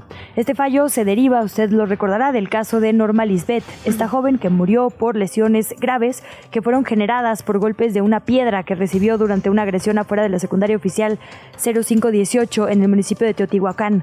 De acuerdo con información oficial, el juez del Tribunal de Enjuiciamiento Especializado en el Sistema Integral de Justicia Penal para Adolescentes dictaminó que esta joven, que también es joven, también es adolescente es responsable del homicidio de Norma Lisbeth. La condena se va a imponer el próximo 8 de noviembre en un tema que, híjole, nos tendría que ocupar largos debates, ¿no? Alguna vez lo hablaba justo con Juan Martín y decía, cuando un adolescente violenta, posiblemente su entorno es violento y hay que revisar mucho más que el caso aislado de, bueno, que el caso, digamos, específico, no aislado de esa agresión, justamente, ¿no? Se En pelearon efecto. dos mujeres, ¿qué está pasando en su entorno? En efecto, y no solo desde, digamos, el ámbito familiar, desde el ámbito más íntimo, sino también un sistema violento, ¿no? Que no, que no, podemos perder de vista. Es decir, cuando estamos hablando de eh, 10, 11 feminicidios al día, cuando vemos la cantidad de homicidios que se dan, el último día de octubre tuvo 89 homicidios dolosos, una cosa así. Es decir, eh, es todo un sistema violento que en efecto eh, se ve reflejado también en las infancias, en las adolescencias y los que los infantes, los adolescentes que violentan son en otro espacio seguramente violentados, son víctimas en otro de los espacios. Sí, cómo empatar, digamos, las víctimas indirectas, que son la familia de esta joven que murió, con eh, entender cómo una agresión entre adolescentes puede llegar a esos grados de violencia, ¿no? Por eso es tan importante ver qué se va a imponer. Ah, efe- en efecto, ¿qué va a pasar después? Porque finalmente esta visión punitivista de meterla a la cárcel, Sí, no de meterla a algún lado, y eso, eso de qué va a ayudar a esta adolescente y para que no sea, digamos, para que se pueda reincorporar a la sociedad, le quedan décadas de vida por delante. Sí, sí, sí. Y como sabemos, si las cárceles fueran de verdad espacios de reinserción social, ¿no? Efectivamente ayudaran a, a las personas a recuperar sus posibilidades de una mejor relación con la sociedad, tendría un poco de sentido, por lo menos. Pero como dices, en este país, pues es todo lo contrario. Bueno, nos vamos con otras notas. Víctor Manuel N, también, también brutales, por cierto. Este cirujano Está médico. ese caso, ¿eh? Yo, híjole, Sí. perdón. Está, está raro, está complicado, está, digamos, muchas preguntas alrededor. Este cirujano médico que presuntamente engañó a una mujer a quien hizo creer que estaba embarazada de gemelos fue vinculado ya a proceso por la presunta comisión de delito de responsabilidad profesional por la práctica indebida del servicio médico. Fue una audiencia celebrada el martes en el Ministerio Público, el que el juez lo vinculó a proceso, le dictó además la medida cautelar de prisión preventiva justificada, fijó un plazo de tres meses para la investigación. Recordemos que esta mujer, digamos, le hacen, le hacen creer que tiene gemelos, finalmente tiene dos tumores eh, es decir, es un caso... Eh, bueno, le dicen que le quitaron dos tumores, ella estaba segura que habían nacido sus dos hijos. Sí, no, no, es, que un caso... Es un caso brutal. Sí, pues bueno, ahí está por lo menos la investigación abierta, ¿no? Y en otro tema, la Cámara de Diputados aprobó una reforma a la Ley General de Salud para regular la objeción de conciencia, una decisión que dividió a integrantes del Frente Amplio por México, ya que algunos legisladores del Partido Acción Nacional votaron en contra. Se prevé que la bancada del PAN, según perdón, prevé la bancada del PAN, el dictamen que fue aprobado con 291 votos a favor y 106 en contra, va a provocar demandas de amparo en virtud de que, dicen, se criminaliza y deja en indefensión al personal de salud, debido a que, dicen, eh, con esta reforma, el derecho de objeción de conciencia deberá ser autorizado por las autoridades de salud y no podrán ser objetores si no hay suficientes médicos que realicen este procedimiento. A ver, en términos muy sencillos, eh, pongamos el aborto, digamos que es un ejemplo muy fácil o, más claro, pues no, no fácil, ¿no? El, es un derecho para ti interrumpir tu embarazo. Entonces, si tú vas a una clínica y te dicen, no, es que los médicos objetan de conciencia, entonces no se te puede practicar, hay una violación a tu derecho personal. Entonces, tendría que haber por ley, ahora sí, alguien que sí lo practique. Para de hecho, que los abortos ya, hay un antecedente sobre eso. Tiene que haber personas que no sean objetores de conciencia. O sea, Exacto, personal suficiente. Exacto. Y ese es el debate acá, ¿no? Si no, entonces se regula este derecho de objeción de conciencia. El PAN dice no debería de ser, pero pues ¿qué está primero, no? Si el derecho a la salud de las personas o a objetar la conciencia. Es un debate interesante. Bueno, por otra parte, durante un recorrido por el bosque de Chapultepec, encabezado por la doctora Marina Robles García, la titular de la Secretaría de Medio Ambiente, expertos en microbiología y fertilidad de suelos reconocieron la transformación ambiental que se ha logrado al incorporar especies vegetales nativas con técnicas agroforestales. Un ejemplo de la transformación que se realiza es la zona biocultural Clausel o el bosque Clausel en la tercera sección del bosque de Chapultepec que anteriormente estaba cubierta de eucaliptos y ahora hay mayor variedad de árboles y otros tipos de plantas nativas. En otra nota, el Centro de Transferencia Modal Martín Carrera, este CETRAM, fue inaugurado, representando una inversión total de 1.200 millones de pesos, a lo cual esta instalación posiciona como un punto clave de conexión, de conectividad entre la capital y el Estado de México. Se estima una afluencia diaria de 130 mil personas. El acto inaugural estuvo presidido por el jefe de gobierno de la Ciudad de México, Martí Batres, quien en su discurso enfatizó en el impacto positivo que tendrá en la vida de las personas usuarias y de toda la comunidad. La obra todavía no concluye, pues la segunda fase del proyecto está programada para el 2024. ¿Qué va a haber en esta segunda fase? Espacios comerciales o un edificio de viviendas en la parte superior de este CETRAM. Bueno, ¿qué está pasando con las presidenciables? Claudia Sheinbaum, coordinadora nacional de defensa de la Cuarta Transformación, aseguró que no tiene aspirante favorito para la Ciudad de México porque destacó que los cinco que buscan la candidatura del partido a la jefatura de gobierno son opciones de primera hizo un llamado a no caer en politiquerías ni divisiones al interior de Morena. Esto lo compartió a través de un video en sus redes sociales porque la verdad es que en los últimos días se ha puesto difícil la situación al interior. Vamos a escucharla. Es importante, y lo quiero decir muy, muy claro, que en mi caso o en el caso del presidente Morena o en caso de los que están participando en todo este proceso no hay favoritos y no hay favoritas. Las encuestas son absolutamente transparentes y por eso se hacen dos encuestas espejo. En particular en el caso de la Ciudad de México tenemos que ser completamente neutrales. En el caso de la Ciudad de bueno, y del otro lado, la virtual candidata para la presidencia, pero de la oposición, Xochil Gálvez, dijo que el presidente Andrés Manuel López Obrador retomó gran parte de las acciones que ella propuso en su ley de emergencia, la que presentó para atender la emergencia ocasionada por Otis en Acapulco. Sin especificar, digamos, a qué tipo de propuestas se refería, en su cuenta de X, antes Twitter, celebró el hecho y consideró que se trata de, cito textual, un buen paso para atender con seriedad la emergencia. Lo mismo dijo Marco Cortés, el presidente tomó nuestras propuestas propuestas, pues ahora sí que como haya sido, qué bueno. ¿no? Si se le ocurrió a Xochitl. Haya si sido como ocurrió- haya sido. Sí, si se le ocurrió a la presidencia, miren, qué bueno. Eh, y ahí retomo un poco lo que decía el comunicado de Norma Lucía Piña. Hay que responder como Estado, no como políticos, no como partidos políticos, Y no como diferentes viables. áreas, diferentes poderes, como Estado, ¿no? ¿Qué chilangos pasa? ¿Qué de qué o qué? Pues qué. Ya lo adelantábamos al principio de esta segunda hora de emisión informativa. Queremos hablar, por supuesto, de las denuncias, eh, de los pendientes que tenemos en materia climática, pero también de las historias de éxito y sobre todo de las recuperaciones de ecosistemas, porque, a ver, es hacia donde tendremos que transitar. Está muy bien la denuncia, pero ¿cuáles son las soluciones? Qué bueno que haya alguien que las ponga sobre la mesa. De eso vamos a hablar con Aida Navarro, coordinadora de la Alianza Revive del Río Colorado. Aida, coordinadora, muy buenos días y gracias por estar por acá. Hola, muy buenos días, encantada de escucharlas. Muchísimas gracias por estos minutos. Pues preguntarte antes que nada, digamos, ¿cuál, cuál crees que haya sido la clave del éxito, ¿no? Cuando hablamos del río Colorado, porque no- nos hace falta, digamos, un caminito para seguir en el resto de los temas. Entonces, ¿cómo le hicieron, digamos? ¿Cuál- ¿Cuáles fueron las estrategias que se llevaron a cabo? Bueno, mira, trataré de ser breve porque la historia puede ser muy larga, pero como ustedes saben, eh, es- la Ciudad de México, los chilangos, eh, difícilmente escuchamos hablar del río Colorado que nos suena tan lejos, pero la realidad es que el río Colorado provee de agua a cerca de más de 40 millones de personas, tanto en Estados Unidos como en México, ¿no? Incluyendo eh, Mexicali, el Valle Agrícola de Mexicali, Tijuana, etcétera. Entonces es un río muy importante, ¿no? Por muchos años se le de- se lo ha denominado el Nilo de Norteamérica. Pero aquí, mira, eh, para hacerte la historia corta, se trata de una historia de éxito. ¿Por qué? Porque los, los, eh, los estados, bueno, las autoridades federales, tanto de Estados Unidos como México, le dieron un asiento de negociación a las organizaciones de la sociedad civil que llevábamos muchos años insistiendo en que sí está muy bien que haya agua para todos, para la industria, para la agricultura, para las ciudades, pero ¿y qué onda con el medio ambiente, no? El medio ambiente prácticamente se estaba secando porque cada agua del, río Colorado estaba destinada pues para uso exclusivamente humano. Y pues obviamente no podemos sobrevivir si los ecosistemas están degradados.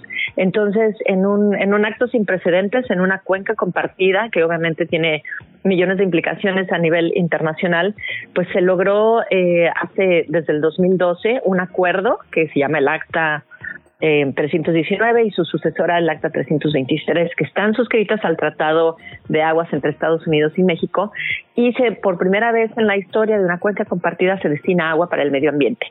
Y esta agua es usada en sitios de restauración que llevan a cabo tres organizaciones como son Pronatura Noroeste, Sonoran Institute, eh, Restauremos el Colorado, y a la fecha hemos restaurado más de 500 hectáreas de bosques con plantas nativas, ¿no? Entonces tú tenías un, un paisaje que era completamente árido, que ya estaba completamente degradado, y si tú hoy visitas, vas a estar en medio de un bosque con álamos y sauces de más de 8 o 10 metros de altura, en donde han regresado los castores, en donde ha regresado más del 30% de las aves, en donde podemos documentar cerca de 300 especies de, de aves, ¿no? Entonces, eh, definitivamente es una, una, ahora sí que una gotita de esperanza de que sí hay vuelta atrás cuando hay voluntad no solo de los gobiernos, sino también de la, de la sociedad civil, ¿no?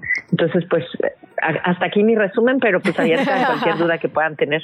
Aida, hay un montón de ríos binacionales y nacionales, ¿no? ¿Este ejemplo se puede replicar en otros o tendría que ser un trabajo, como bien dices, de organizaciones y dinámicas locales? ¿Cómo hacemos para que este ejemplo sea la regla y no la excepción?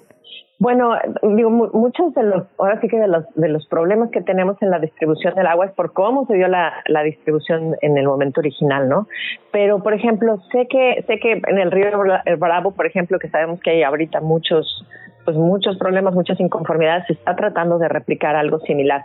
Definitivamente no podemos dejar solo al gobierno, el gobierno eh, pues hace lo que puede, pero si la sociedad, como sociedad no nos involucramos y no aprendemos, no conocemos, no nos interesamos por la defensa del ambiente, pues es- está difícil, ¿no?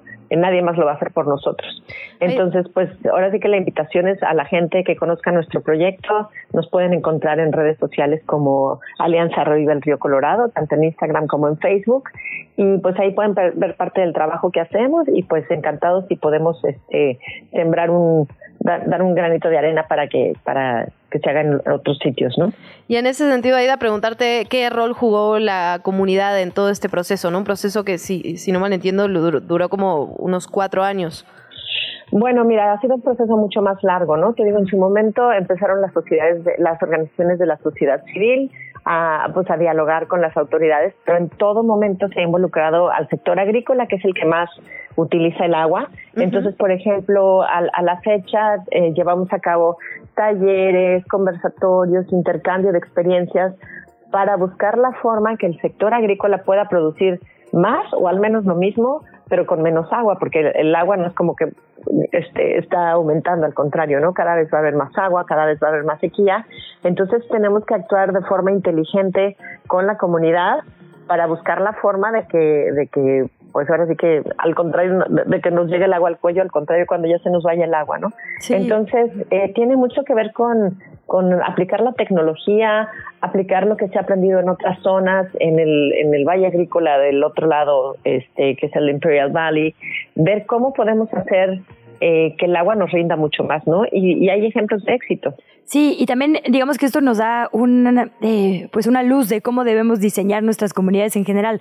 Ahora con el paso de Otis en Acapulco, la gran parte de la discusión es por qué había ese tipo de construcciones tan cerca de la playa, por qué se priorizó la zona turística sobre justo la preservación de medio ambiente clave. Y ahora con esto que nos dices, ¿no? Digamos, el río hizo su parte y esto generó un círculo virtuoso con árboles, con otro tipo de componentes, digamos, naturales. Tendría que ser eso, ¿no? Los, digamos, flujos del agua, cómo se mueve qué infiltra, cómo responde la vegetación, lo que nos guíe a la hora de diseñar también nuestras comunidades y no si me conviene que el edificio esté más grande o más chaparro, ¿no? Claro, y le, y le diste la clave a un tema. Al, algo que ha sido eh, clave de éxito en este proyecto es que se ha involucrado a la ciencia, ¿no? No es nada más Sí, porque claro. se me antojó, porque aquí se ve bonito, sino que sí tenemos un grupo binacional de científicos, universidades, que también están involucrados en las decisiones en el día a día, ¿no? Eh, es un ejemplo, es como si yo te dijera, ok, tienes un jardín, pero solo tienes una cubeta de agua. Pues sí, si tú quieres puedes aventar la cubeta de una vez, pero a ver a qué plantas le cayó y a ver cómo, cómo, cómo te rindió, ¿no?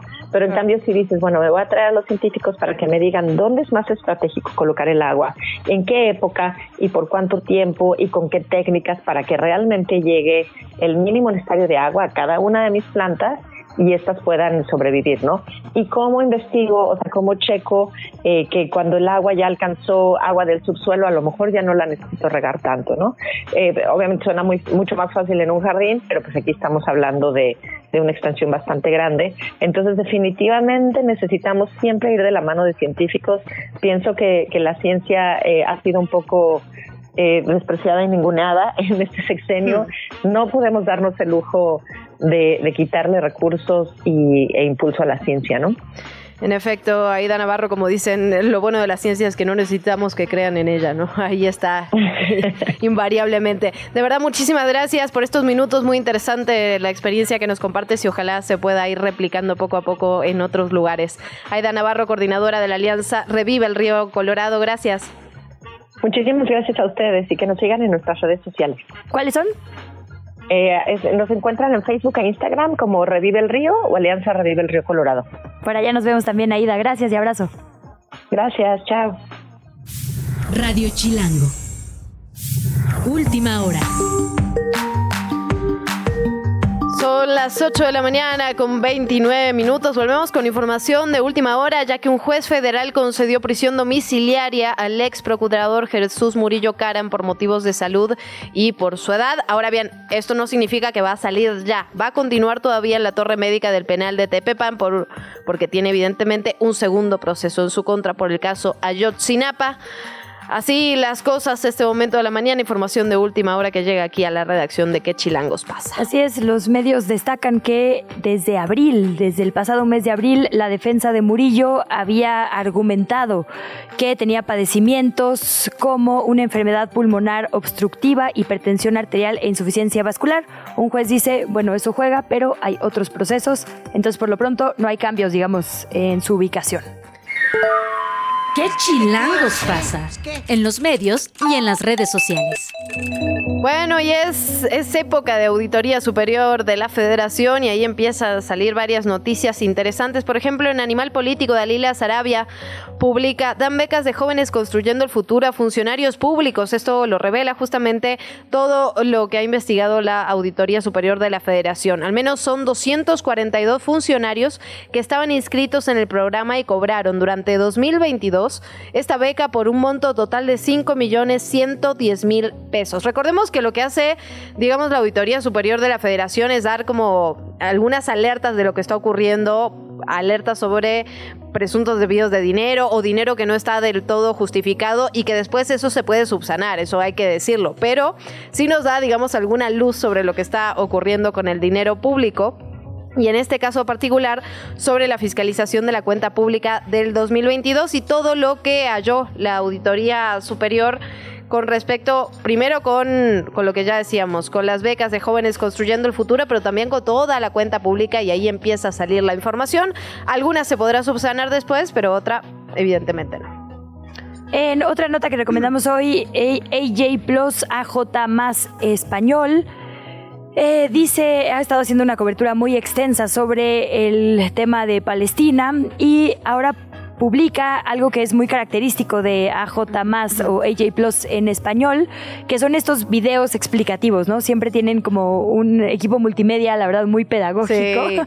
Y ahora dicen, ¿sabes qué es el Shadow Ban? Y va en el sentido un poco de lo que hablábamos al principio, Luciana, sobre coberturas, digamos, de grandes medios y de eh, plataformas. Y dice, cuando las plataformas de redes sociales restringen contenido con la intención de ocultar publicaciones sobre temas específicos, usuarios de X, Twitter, Instagram y TikTok, pero la verdad es que sobre todo de Instagram han denunciado esta práctica en publicaciones en favor de Palestina. Se hizo muy viral, tú recordarás un tuit de esta supermodelo Bella Hadid, espero estarlo pronunciando bien porque soy ignorante, pero creo que sí. Bella Hadid, que son como varias hermanas, todas supermodelos, con un papá palestino. Entonces ella sube el pasaporte de su papá, ni siquiera en esta ocasión, en una ocasión anterior, digamos, de escalada de violencia, y eh, le salió este anuncio como de que cancelamos tu publicación porque tiene contenido delicado y ella decía, es el pasaporte de mi papá, porque sea contenido delicado. Lo que hace EJ Plus en español en este video que dura 2 minutos 40 es recuperar, digamos, hacer un collage de un grupo de influencers, sobre todo, insisto, en Instagram, que pertenece a Mark Zuckerberg, a Meta, al ecosistema de Meta, diciendo publiqué esto y me lo bajaron, o publiqué esto y el resto de mis publicaciones tiene 7000 vistas, esta tiene dos, ¿no? Es decir, hay cuando se escribe esa palabra o ciertas palabras claves, un comportamiento distinto del algoritmo a el resto de mis publicaciones. No tengo pruebas, pero tampoco dudas, ¿no? Básicamente. Y eso eh, justamente, pero en realidad sí, sí nos lleva a un tema del que hemos platicado también, digamos, cómo está o cuál es la regulación o la falta de regulación que tiene, digamos, el Internet y es esta, digamos, esta ley que se hizo en Estados Unidos relacionada con esta idea que se tenía al inicio, ¿no? En Internet, que era como un lugar de libertades y entonces se le da absolutamente, el, el Estado, digamos, no se mete, no regula, no hace un marco legal, lo que hace es darle toda la responsabilidad a los empresarios dueños de este tipo de plataformas, ¿no? Entonces el único que puede hacer algún tipo de regulación es el mismo dueño, la misma plataforma, lo que no sabemos es con qué criterio, ¿no? Evidentemente al quedar en manos de un privado, pues eh, no hay ningún tipo de, certeza de ningún tipo. Entonces. Totalmente. Había un estudio interesantísimo. Ahorita voy a ver si lo encuentro así en estos dos minutos que te toca hablar. Eh, pero de cómo aumentó el contenido, por ejemplo, de narcomensajes o mensajes terroristas en X a partir de Elon Musk. Claro. Como que la administración anterior tenía ciertos candados más eficientes para evitar eso, pero como Elon Musk es muy trompista en ese sentido, no en otros, pero en ese, como de arriba cualquier tipo de discurso, incluso si es de odio o de incitación al odio, eh, hubo un contenido que estaba baneado que regresó otra vez a viralizarse en estas publicaciones. ¿Por qué? Pues porque le conviene, porque apela a nuestra entraña, porque genera muchas interacciones y es un negocio a pesar de que es en detrimento de salud mental, de la construcción de paz y bueno, ¿no? Podríamos enumerar sin fin de delitos. En efecto, nos vamos con otros temas que se publican el día de hoy en medios de comunicación. Como siempre, revisamos lo que estaba publicando Quinto Elemento Lab, esta, este grupo increíble de periodistas de investigación que hacen siempre reportajes interesantísimos. En este caso, el grupo especial especial C-47, los espías consentidos de Nazar Aro, así se, se llama este reportaje y justamente está relacionado con este grupo de la Dirección Federal de Seguridad, de la DFC, eh, DFS, perdón, que hacía, digamos, no solo eh, espionaje y vigilancia de periodistas, de académicos, de intelectuales, hablamos de Julio Cortázar, Julio Scherer, Gabriel García Márquez, entre muchísimas otras figuras, sino que también hacían inteligencia contra inteligencia y en muchos casos otros trabajos bastante, digamos, más brutales, ¿no? El grupo consentido de espías de su creador, de Miguel Nazar Aro, dicen aquí. Eh, y bueno, por mucho tiempo solo se tenía el nombre, ¿no? No se tenía la información, solamente era el grupo especial C47. Ahora, a través de esta investigación, se empiezan a conocer quiénes eran quiénes eran estas, estas personas, este grupo, digamos, tan armado y, digamos que tanto que en tanta espionaje ha hecho en el país, ¿no? Hablamos ya de de Gabriel García Márquez, pero también de Jan Casimir, de Rafael Pérez Gavilán, de Carlos Quijano, Ariel Dorfman, es decir, una amplia lista de periodistas intelectuales, académicos, etcétera, etcétera, etcétera, artistas también, ¿no? Pues Entonces, bueno, interesantísimo, como siempre, muy recomendado este reportaje que firma Jacinto Rodríguez Munguía y Susana Zavala. Las ilustraciones son de José Quinteros y se publica en Quinto Elemento Lab. Está muy bonito además, perdón, o sea, no solo interesantísimo, sino como impactante a la vista, ¿no? Muy, muy bien el multimedia, pues. Exactamente. Tiene un nombre ese tipo de multimedia, pero en este momento no, no lo recuerdo. Se voy a ponerle bonito hasta... Increíble multimedia. Increíble multimedia, exacto. Eh, hoy recomendamos también la eh, columna de Mario Patrón, ex, eh, ex integrante de la Comisión de Derechos Humanos aquí en la capital, de múltiples organizaciones en la defensa de derechos humanos, que habla sobre nuestra visión del paso del huracán Otis. Eh, y sobre todo lo que tendría que pasar a partir de ahora. Me parece interesante que pone la mira, digamos, en em, la, ausencia histórica, digamos, del Estado en prevenir, o sea, porque dice como si efectivamente podemos analizar y debemos analizar la reacción inmediata a esto, pero la mira histórica a cómo se configuró la tragedia, porque lo que dice, y me parece muy interesante, es no deberíamos decirle eh, solamente tragedias medioambientales, sino eh, también tragedias sociales por la falta de intervención de los actores que debieron haber intervenido. Y eso me parece una visión, exacto, urgente a poner sobre la mesa. Y no solo eso, en nuestra configuración de las sociedades, por supuesto que el eje rector es el, gobierno, pero el Estado también lo conforman los privados. Y entonces dice él, este vacío institucional histórico también alcanza al poder privado, que se mostró codicioso y omiso, como se advirtió en numerosos casos dentro del sector turístico, en el curso de la emergencia se empeñó en mantener su funcionamiento ordinario y muchos propietarios inmobiliarios y de embarcaciones privilegiaron el cuidado de sus pertenencias sobre la integridad de sus trabajadores. No sé si viste, a mí me impactó se hicieron virales estos eh, videos de trabajadores y trabajadoras de hoteles eh, sacando el agua con trapeadores, ¿no? A la hora del paso del huracán, eh, en los lobbies de los hoteles. Uno, no servía para nada y dos, pues les exponía terriblemente, ¿no? Y me recordó, digamos, me parece muy importante, dice él, con el paso de los días, Otis se revelará cada vez más como la crónica de un desastre anunciado. Y ayer justo hablaba eh, fuera de micrófonos con Eugenio Vázquez, con quien, con quien hablamos aquí, a quien le mandamos besos porque seguro está escuchando. y justo era parte de lo que nos decía, Totalmente. la semana pasada, digamos, o sea, sí eh, sí, la fuerza de la naturaleza, pero a ver, ¿dónde está la fuerza del humano? No, y un poco es, si estaba prohibido, ayer justo le preguntaba yo por un eh, mensaje que publicó Federico Tabuada, que de hecho debería poner aquí en, en, las recomendaciones de redes, pero pone una imagen de Río de Janeiro y una imagen de Acapulco. Y en lista de ambos lados las diferencias. Y sí, digamos, el respeto por la distancia entre playa y construcciones en Río de Janeiro es enorme, aquí no se privilegió, digamos, la restauración natural de los ecosistemas en Río de Janeiro, aquí no, como una serie de cosas que se hicieron bien en ciertos lugares que aquí no, que hubieran hecho toda la diferencia ante esta catástrofe natural que, ojo, va a seguir pasando, vamos a seguir teniendo huracanes, va a seguir habiendo temperaturas más calientes de los mares, entonces, ¿qué podemos hacer distinto, no? Eh, pues eso, eh, tener la mira, digamos, que... Eh, ponga responsabilidad de cada uno de los sectores. Me decía ayer Eugenio, ¿sabes cuánto tuvieron que sobornar los dueños de esos hoteles para ponerse ahí?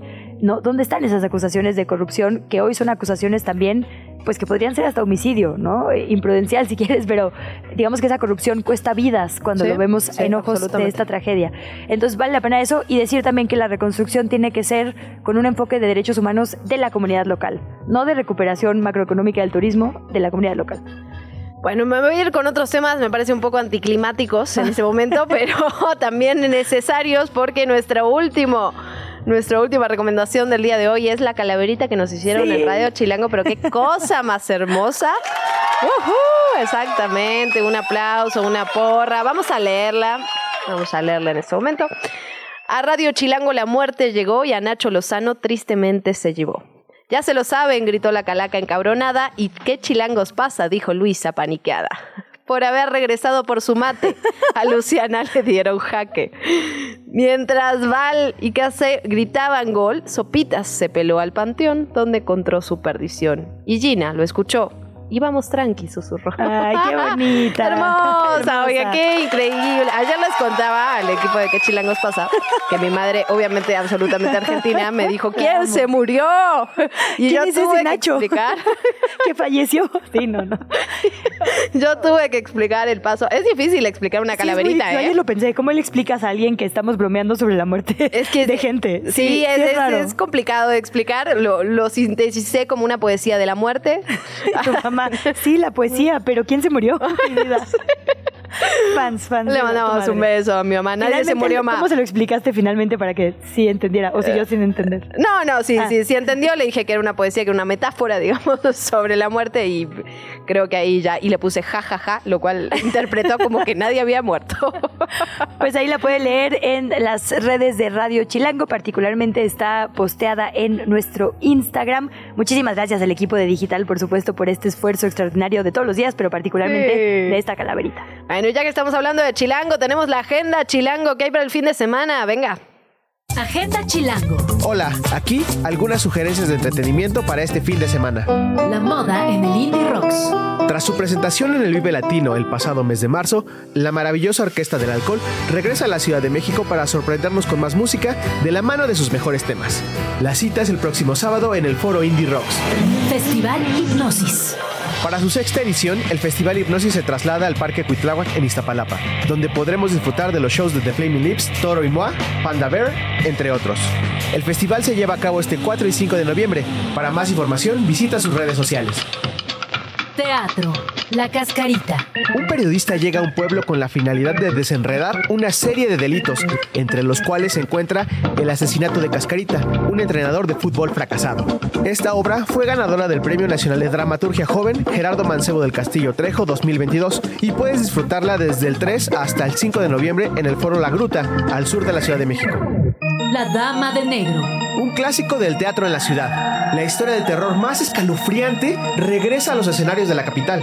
La Dama de Negro cuenta la historia de Arthur Kipps y John Morris, donde los temas paranormales y fantasmagóricos se convierten gradualmente en los verdaderos protagonistas. La Dama de Negro se presenta en el Teatro Ofelia, en la colonia Anzures, todos los viernes, sábados y domingos del mes de noviembre. Mega ofrenda del Zócalo. El Zócalo de la Ciudad de México se alista para la fiesta del Día de Muertos. Por ello, como cada año, se instalará la ofrenda monumental, que en esta ocasión será un homenaje a Pancho Villa y la División del Norte, quienes fueron pieza relevante durante la Revolución Mexicana. La ofrenda monumental del Zócalo de la Ciudad de México por el Día de Muertos podrá ser visitada hasta el 5 de noviembre. Macario. En la sala Julio Bracho. Una de las muchas tradiciones del Día de Muertos en la ciudad es disfrutar de la actuación de Ignacio López Tarso en el clásico Macario, donde se muestra la esencia de la relación de los mexicanos con la muerte. Como parte de su labor de preservación del cine mexicano, la Filmoteca de la UNAM ha restaurado la cinta Macario y la proyectará en el Centro Cultural Universitario el próximo 3 de noviembre. Estos son solo algunos de los eventos que se llevarán a cabo este fin de semana en la ciudad. Puedes visitar nuestra agenda en www.chilango diagonal agenda. No olvides seguirnos como Radio Chilango en Facebook, Twitter, Instagram y TikTok. Yo soy Orlando Oliveros y esto fue Agenda Chilango. Te invitamos a seguir la conversación en redes sociales. Nos encuentras en TikTok, Instagram y Facebook como arroba que pasa. Y en Twitter desde la cuenta de Chilango, arroba chilango.com.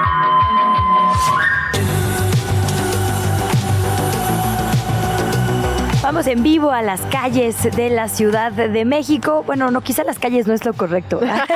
Más bien. A las tumbas, ahí Sí, sí. exacto, al subterráneo y no es el metro. Estamos hablando de los panteones. En el de Dolores está nuestra compañera Fer Guzmán, porque es uno de los que sabemos tienen mayor afluencia en estas fechas. Fer, ¿cómo estás? ¿Qué estás viendo? Adelante. Hola Luisa, Luciana, ¿cómo están? Feliz Día de Muertos. Feliz Así es, estoy en las calles, día, pero del Panteón. Dolores. sí. Eh, pues bueno, la verdad es que este panteón es muy importante porque es uno de los más grandes. Para quien no sepa, está ubicado aquí en Avenida Constituyentes, en la delegación Miguel Hidalgo. Y pues sí, es enorme y por lo tanto, ahorita la afluencia de gente se ve a vista pequeña, ¿no? Porque pues apenas van llegando las primeras familias, generalmente he visto personas ya mayores que vienen a preparar las tumbas, a dejar florecitas. Por ahí me encontré a una pareja que estaba preparando un tapete con con, con polvos de colores, etcétera, este, pero en general la verdad es que hay una actividad bastante tranquila por ahora. De hecho, hablé con personas, eh, personal del panteón hace un momento y me contaban que en realidad la, la afluencia del año pasado fue mucho mayor y que esperaban eh, pues más gente, ¿no?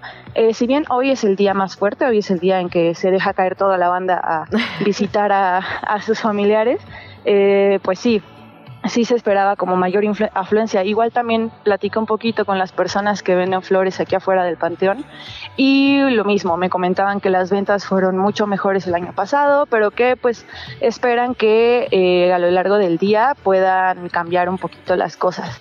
¿Quién sabe a qué se deba eso, no? Eh, venimos a visitar un poquito menos. Eh, por ejemplo, aquí están mis abuelos, que casi la verdad no vengo a verlos si debería, pero si no tienen familiares en este panteón, no se preocupen porque la verdad es un punto casi que obligado a veces de venir a la Ciudad de México, porque aquí se encuentra la, la, la rotonda de las personas ilustres, que ahorita está decorada muy bonito con una enorme ofrenda, tiene calaveras gigantescas, caterinas de papel maché por todos lados, todavía están los vestigios de que ayer hubo una proyección de películas.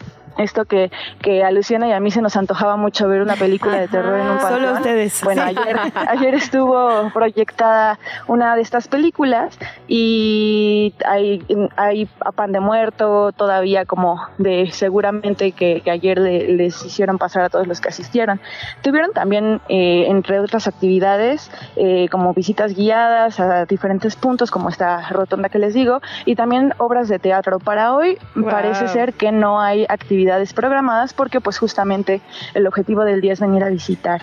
Eh, y bueno, ah, también cuando entraba, pues me, me di cuenta que había uno que otra persona extranjera, ¿no? Porque pues ya se vuelve como, como uno de los puntos de más curiosidad de por sí. México se visita por muchas razones, pero una de sus principales fiestas Ahí se nos cortó un poquito la comunicación con Fer, que justo nos decía está en el Panteón Dolores. La verdad es que yo le tengo especial cariño a ese, ahí sí, porque renombró, tú te acordarás que antes esta rotonda de las personas ilustres se llamaba la rotonda de los hombres. ilustres, ¿Cómo no? Y lo renombró porque, Nos por sorprende, supuesto. ¿no? Nos sorprende. Mira, estoy viendo una página justo del gobierno de México con eh, las nueve mujeres mexicanas que descansan en la rotonda de las personas ilustres: Ángela Peralta, Virginia Fábregas, Rosario Castellanos, Wow. Emma Godoy, Dolores del Río. Oye, ¿cómo se iba a llamar, no? Los hombres ay, ilustres. ay. Entonces, pues muy bien. Ahí está Fer, perdónanos, ya te recuperamos. De hecho, ahorita le voy a dejar una florecita, claro que sí, a todas ellas, en especial a Rosario y a Dolores Ay, del sí. Río, cómo no. A María Sí, Izquierdo por ahí también. María sí. Izquierdo también. Ay, padrísimo, María Izquierdo, que tiene una historia bien controversial, luego deberíamos platicarla también. Oye, y una, y una tumba padrísima, ¿no? Digo, o sea, perdón, sé que es raro decir eso, pero digamos como muy justo surreal, ¿no? Tiene, o sea, como que sí, cuando estás caminando por ahí puedes ver exactamente quién está descansando ahí, porque Claro. son la de Siqueiros. Sí, es- están súper fuera de lo normal, Cuéntanos. ¿no? Estas tumbas, fuera de lo cotidiano. Sí. Aquí hay muchísimos arquitectos además, ¿no? Entonces, la mano de diseño exquisito sí se nota. Exquisito es una palabra precisa, Fer. Sí, totalmente. es que eso es una. ex- Sí, así, se, así lo podemos escribir. Es muy impresionante ir para allá. Y bueno, esperamos, yo creo que más afluencia en las siguientes horas, ¿no, Fer? Sí, es que es muy temprano. Yo espero que sí, yo espero que sí. Sí, Claro, es tempranito, eh, apenas la gente yo creo que está dándose cita para venir para acá, está medio retirado. Entonces, yo espero que a lo largo del día la- el panteón se vaya llenando de más colores. Ya había varias tumbas, la verdad, decoradas, ya había muchas flores en la mayoría de ellas, pero sí, seguramente el día de hoy el panteón se va a llenar de flores. Y una de las tumbas como más no sé si cómo decirlo, como interesantes de este año, es una que fue puesta por familiares de personas que fallecieron en calle, que fallecieron en albergues y que luego fueron llevadas a la fosa común de Panteón Dolores. Y bueno, estos familiares colocaron estas tumbas también esperando eventualmente poder recuperar sus, sus restos, eh, ahora que ya por fin Estamos teniendo algunos problemillas de comunicación, Fer Guzmán, pero creo que ahí la información está. Obviamente irán llegando con el paso de las horas. Todavía es muy, pero muy temprano. Eh, pero es 2 de noviembre. eh, entonces seguramente los panteones estarán a reventar en varias horas más. Fer Guzmán, desde el Panteón de Dolores, nos vamos con otros temas. Radio Chilango. Ya se lo adelantábamos hace unos minutos. Tenemos que empezar a hablar eh, más seguido de la inteligencia artificial porque ya es parte de nuestra cotidianidad y necesitamos saber cómo usarla y cómo no nos use. Eri Gutiérrez, buenos días. Buenos días. Em, buenas, buenas, buenos días. Gracias por la oportunidad para hablar de este tema. Lisa y Luciana, espero que estén teniendo muy buena mañana. Y sí, em, bueno, yo soy creadora de contenido y periodista para Nocero y hemos estado tratando mucho este tema porque muchas veces eh, se nos ha mostrado en internet y en noticias que la inteligencia artificial es como la panacea, ¿no?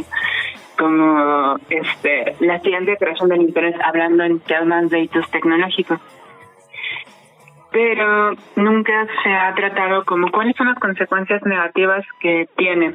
Y apenas en esta semana pues tuvimos la terrible noticia de que un estudiante del Politécnico utilizaba la inteligencia artificial para crear eh, fotos de desnudos de sus compañeros. Y eso pues ya de por sí es malo, ¿no? O sea, cuando lo dices en voz alta dices, o sea, ¿qué está pasando? Y lo terrible es que no es el primer caso. Eh, hay casos de youtubers, influencers en Estados Unidos que han hecho eso. Hay casos este, en TikTok documentados de chicas que descubren que hay fotos de desnudos de ellas en internet. Y esto en parte pues es un peligro no porque antes te decían no no subas tus fotos eh, ten cuidado en internet pero aquí es como ni siquiera tienes que subir una foto ni siquiera tienes que estar en internet. Alguien puede tomarte una foto y modificarla es solo hacer un prompt de oye quiero que esté así ya está y listo En efecto, y de hecho es un caso que hemos platicado aquí en eh, varias ocasiones desde que empezó ¿no? el tema de, del IPN y estas fotografías modificadas con inteligencia artificial. Y, y creo que al final cada vez más las noticias, eh, salen noticias relacionadas justamente con esto. También hablábamos del audio, eh, del supuesto audio del jefe de gobierno de Martí Batres, que él ya salió a decir que es falso, que es creado con inteligencia artificial, pero es bien difícil, es decir, es bien difícil discernir, ¿no? Cuando estamos hablando de inteligencia artificial y cuando son verídicos. ¿Tenemos algún tipo de herramienta, Eri, que nos pueda dar, digamos, un poquito de luz sobre estos temas? Eh, sí, este, afortunadamente tenemos herramientas que nos ayudan a identificar cuando hay una falla o es una imagen con inteligencia artificial. Una de ellas es básicamente detectar el ruido de las fotos. Eh, por ejemplo, usualmente cuando se modifica o se altera con inteligencia artificial hay un pequeño desbalance entre la cara, que es una toma independiente, con el cuerpo o demás elementos de la foto. Es- ese tipo de ruido es un claro ejemplo. También hay eh, herramientas eh, en Internet, afortunadamente, que nos ayudan también a hacer, oye, esto, esta foto está rara, ¿no? Por ejemplo, que la oreja esté invertida, que tenga seis o siete dedos. Ah, afortunadamente, afortunadamente, esta tecnología aún no llega al límite para ofrecernos imágenes fidedignas. Y tenemos en este momento todavía tiempo para decir, ok, podemos empezar a regular esto, ¿no? Podemos empezar a ofrecer opciones en las cuales se pueda tener un uso más ético de la inteligencia artificial, porque al final de cuentas sí es una herramienta que nos puede ayudar a facilitar el trabajo, pero no por eso hay que usarlo libremente, sin consecuencias. Pues precisamente, Eri, el Estados Unidos, China, la Unión Europea y otros países firmaron ayer esta declaración de Bletchley eh, para el desarrollo seguro de inteligencia artificial. Es la primera cumbre de este tamaño que se hace al respecto. Como bien dices, siempre nos pasa que la tecnología nos rebasa antes de la legislación. Ojalá esta vez logremos hacerlo a la inversa, porque ya hemos visto qué pasa. Justo ahora hablábamos, ¿no? De que, eh, digamos, el, el algoritmo por completo y la regulación de las redes sociales quedó en la mayoría de los países, hay algunos que sí lo han peleado, en manos de los empresarios que son dueños, ¿no? Con los demás fines que puedan tener. Entonces, importantísimo esto que dices de adelantarnos. Te agradecemos muchísimo y dónde te podemos seguir, dónde podemos ver más de este contenido y estos análisis que haces. Pues primeramente en 1.0, donde tenemos ahí un par de artículos, incluso hablando sobre cómo eh, el trabajo se, se podría ver afectado por un mal uso de las inteligencias artificiales. Eh, nada más como un dato al aire, eh, en Estados Unidos se han perdido casi el 80% del trabajo en tecnología, hablando de millones de personas, ¿no? Eh, por este problema. Y también eh, en Twitter, TikTok, Instagram como ERIVLT, donde también tengo ahí algún, un par de publicaciones acerca de este tema de criticando un uso desmedido de la inteligencia artificial. Pues perfecto, Eri, ahí te seguimos, Eri Gutiérrez, creadora de contenido y periodista de 1-0. Con esto cerramos, con esto nos vamos. Gracias por habernos acompañado aquí en ¿Qué chilangos pasa? Luisa Cantú, gracias. Muchas gracias, Luciana Weiner, a la producción y por supuesto a usted por habernos escuchado. Hasta mañana. Esto fue ¿Qué chilangos pasa? Conducido por Luisa Cantú y Luciana Weiner. Una producción de Radio Chilango. Escucha un nuevo episodio de lunes a viernes en tu plataforma de podcast favorita.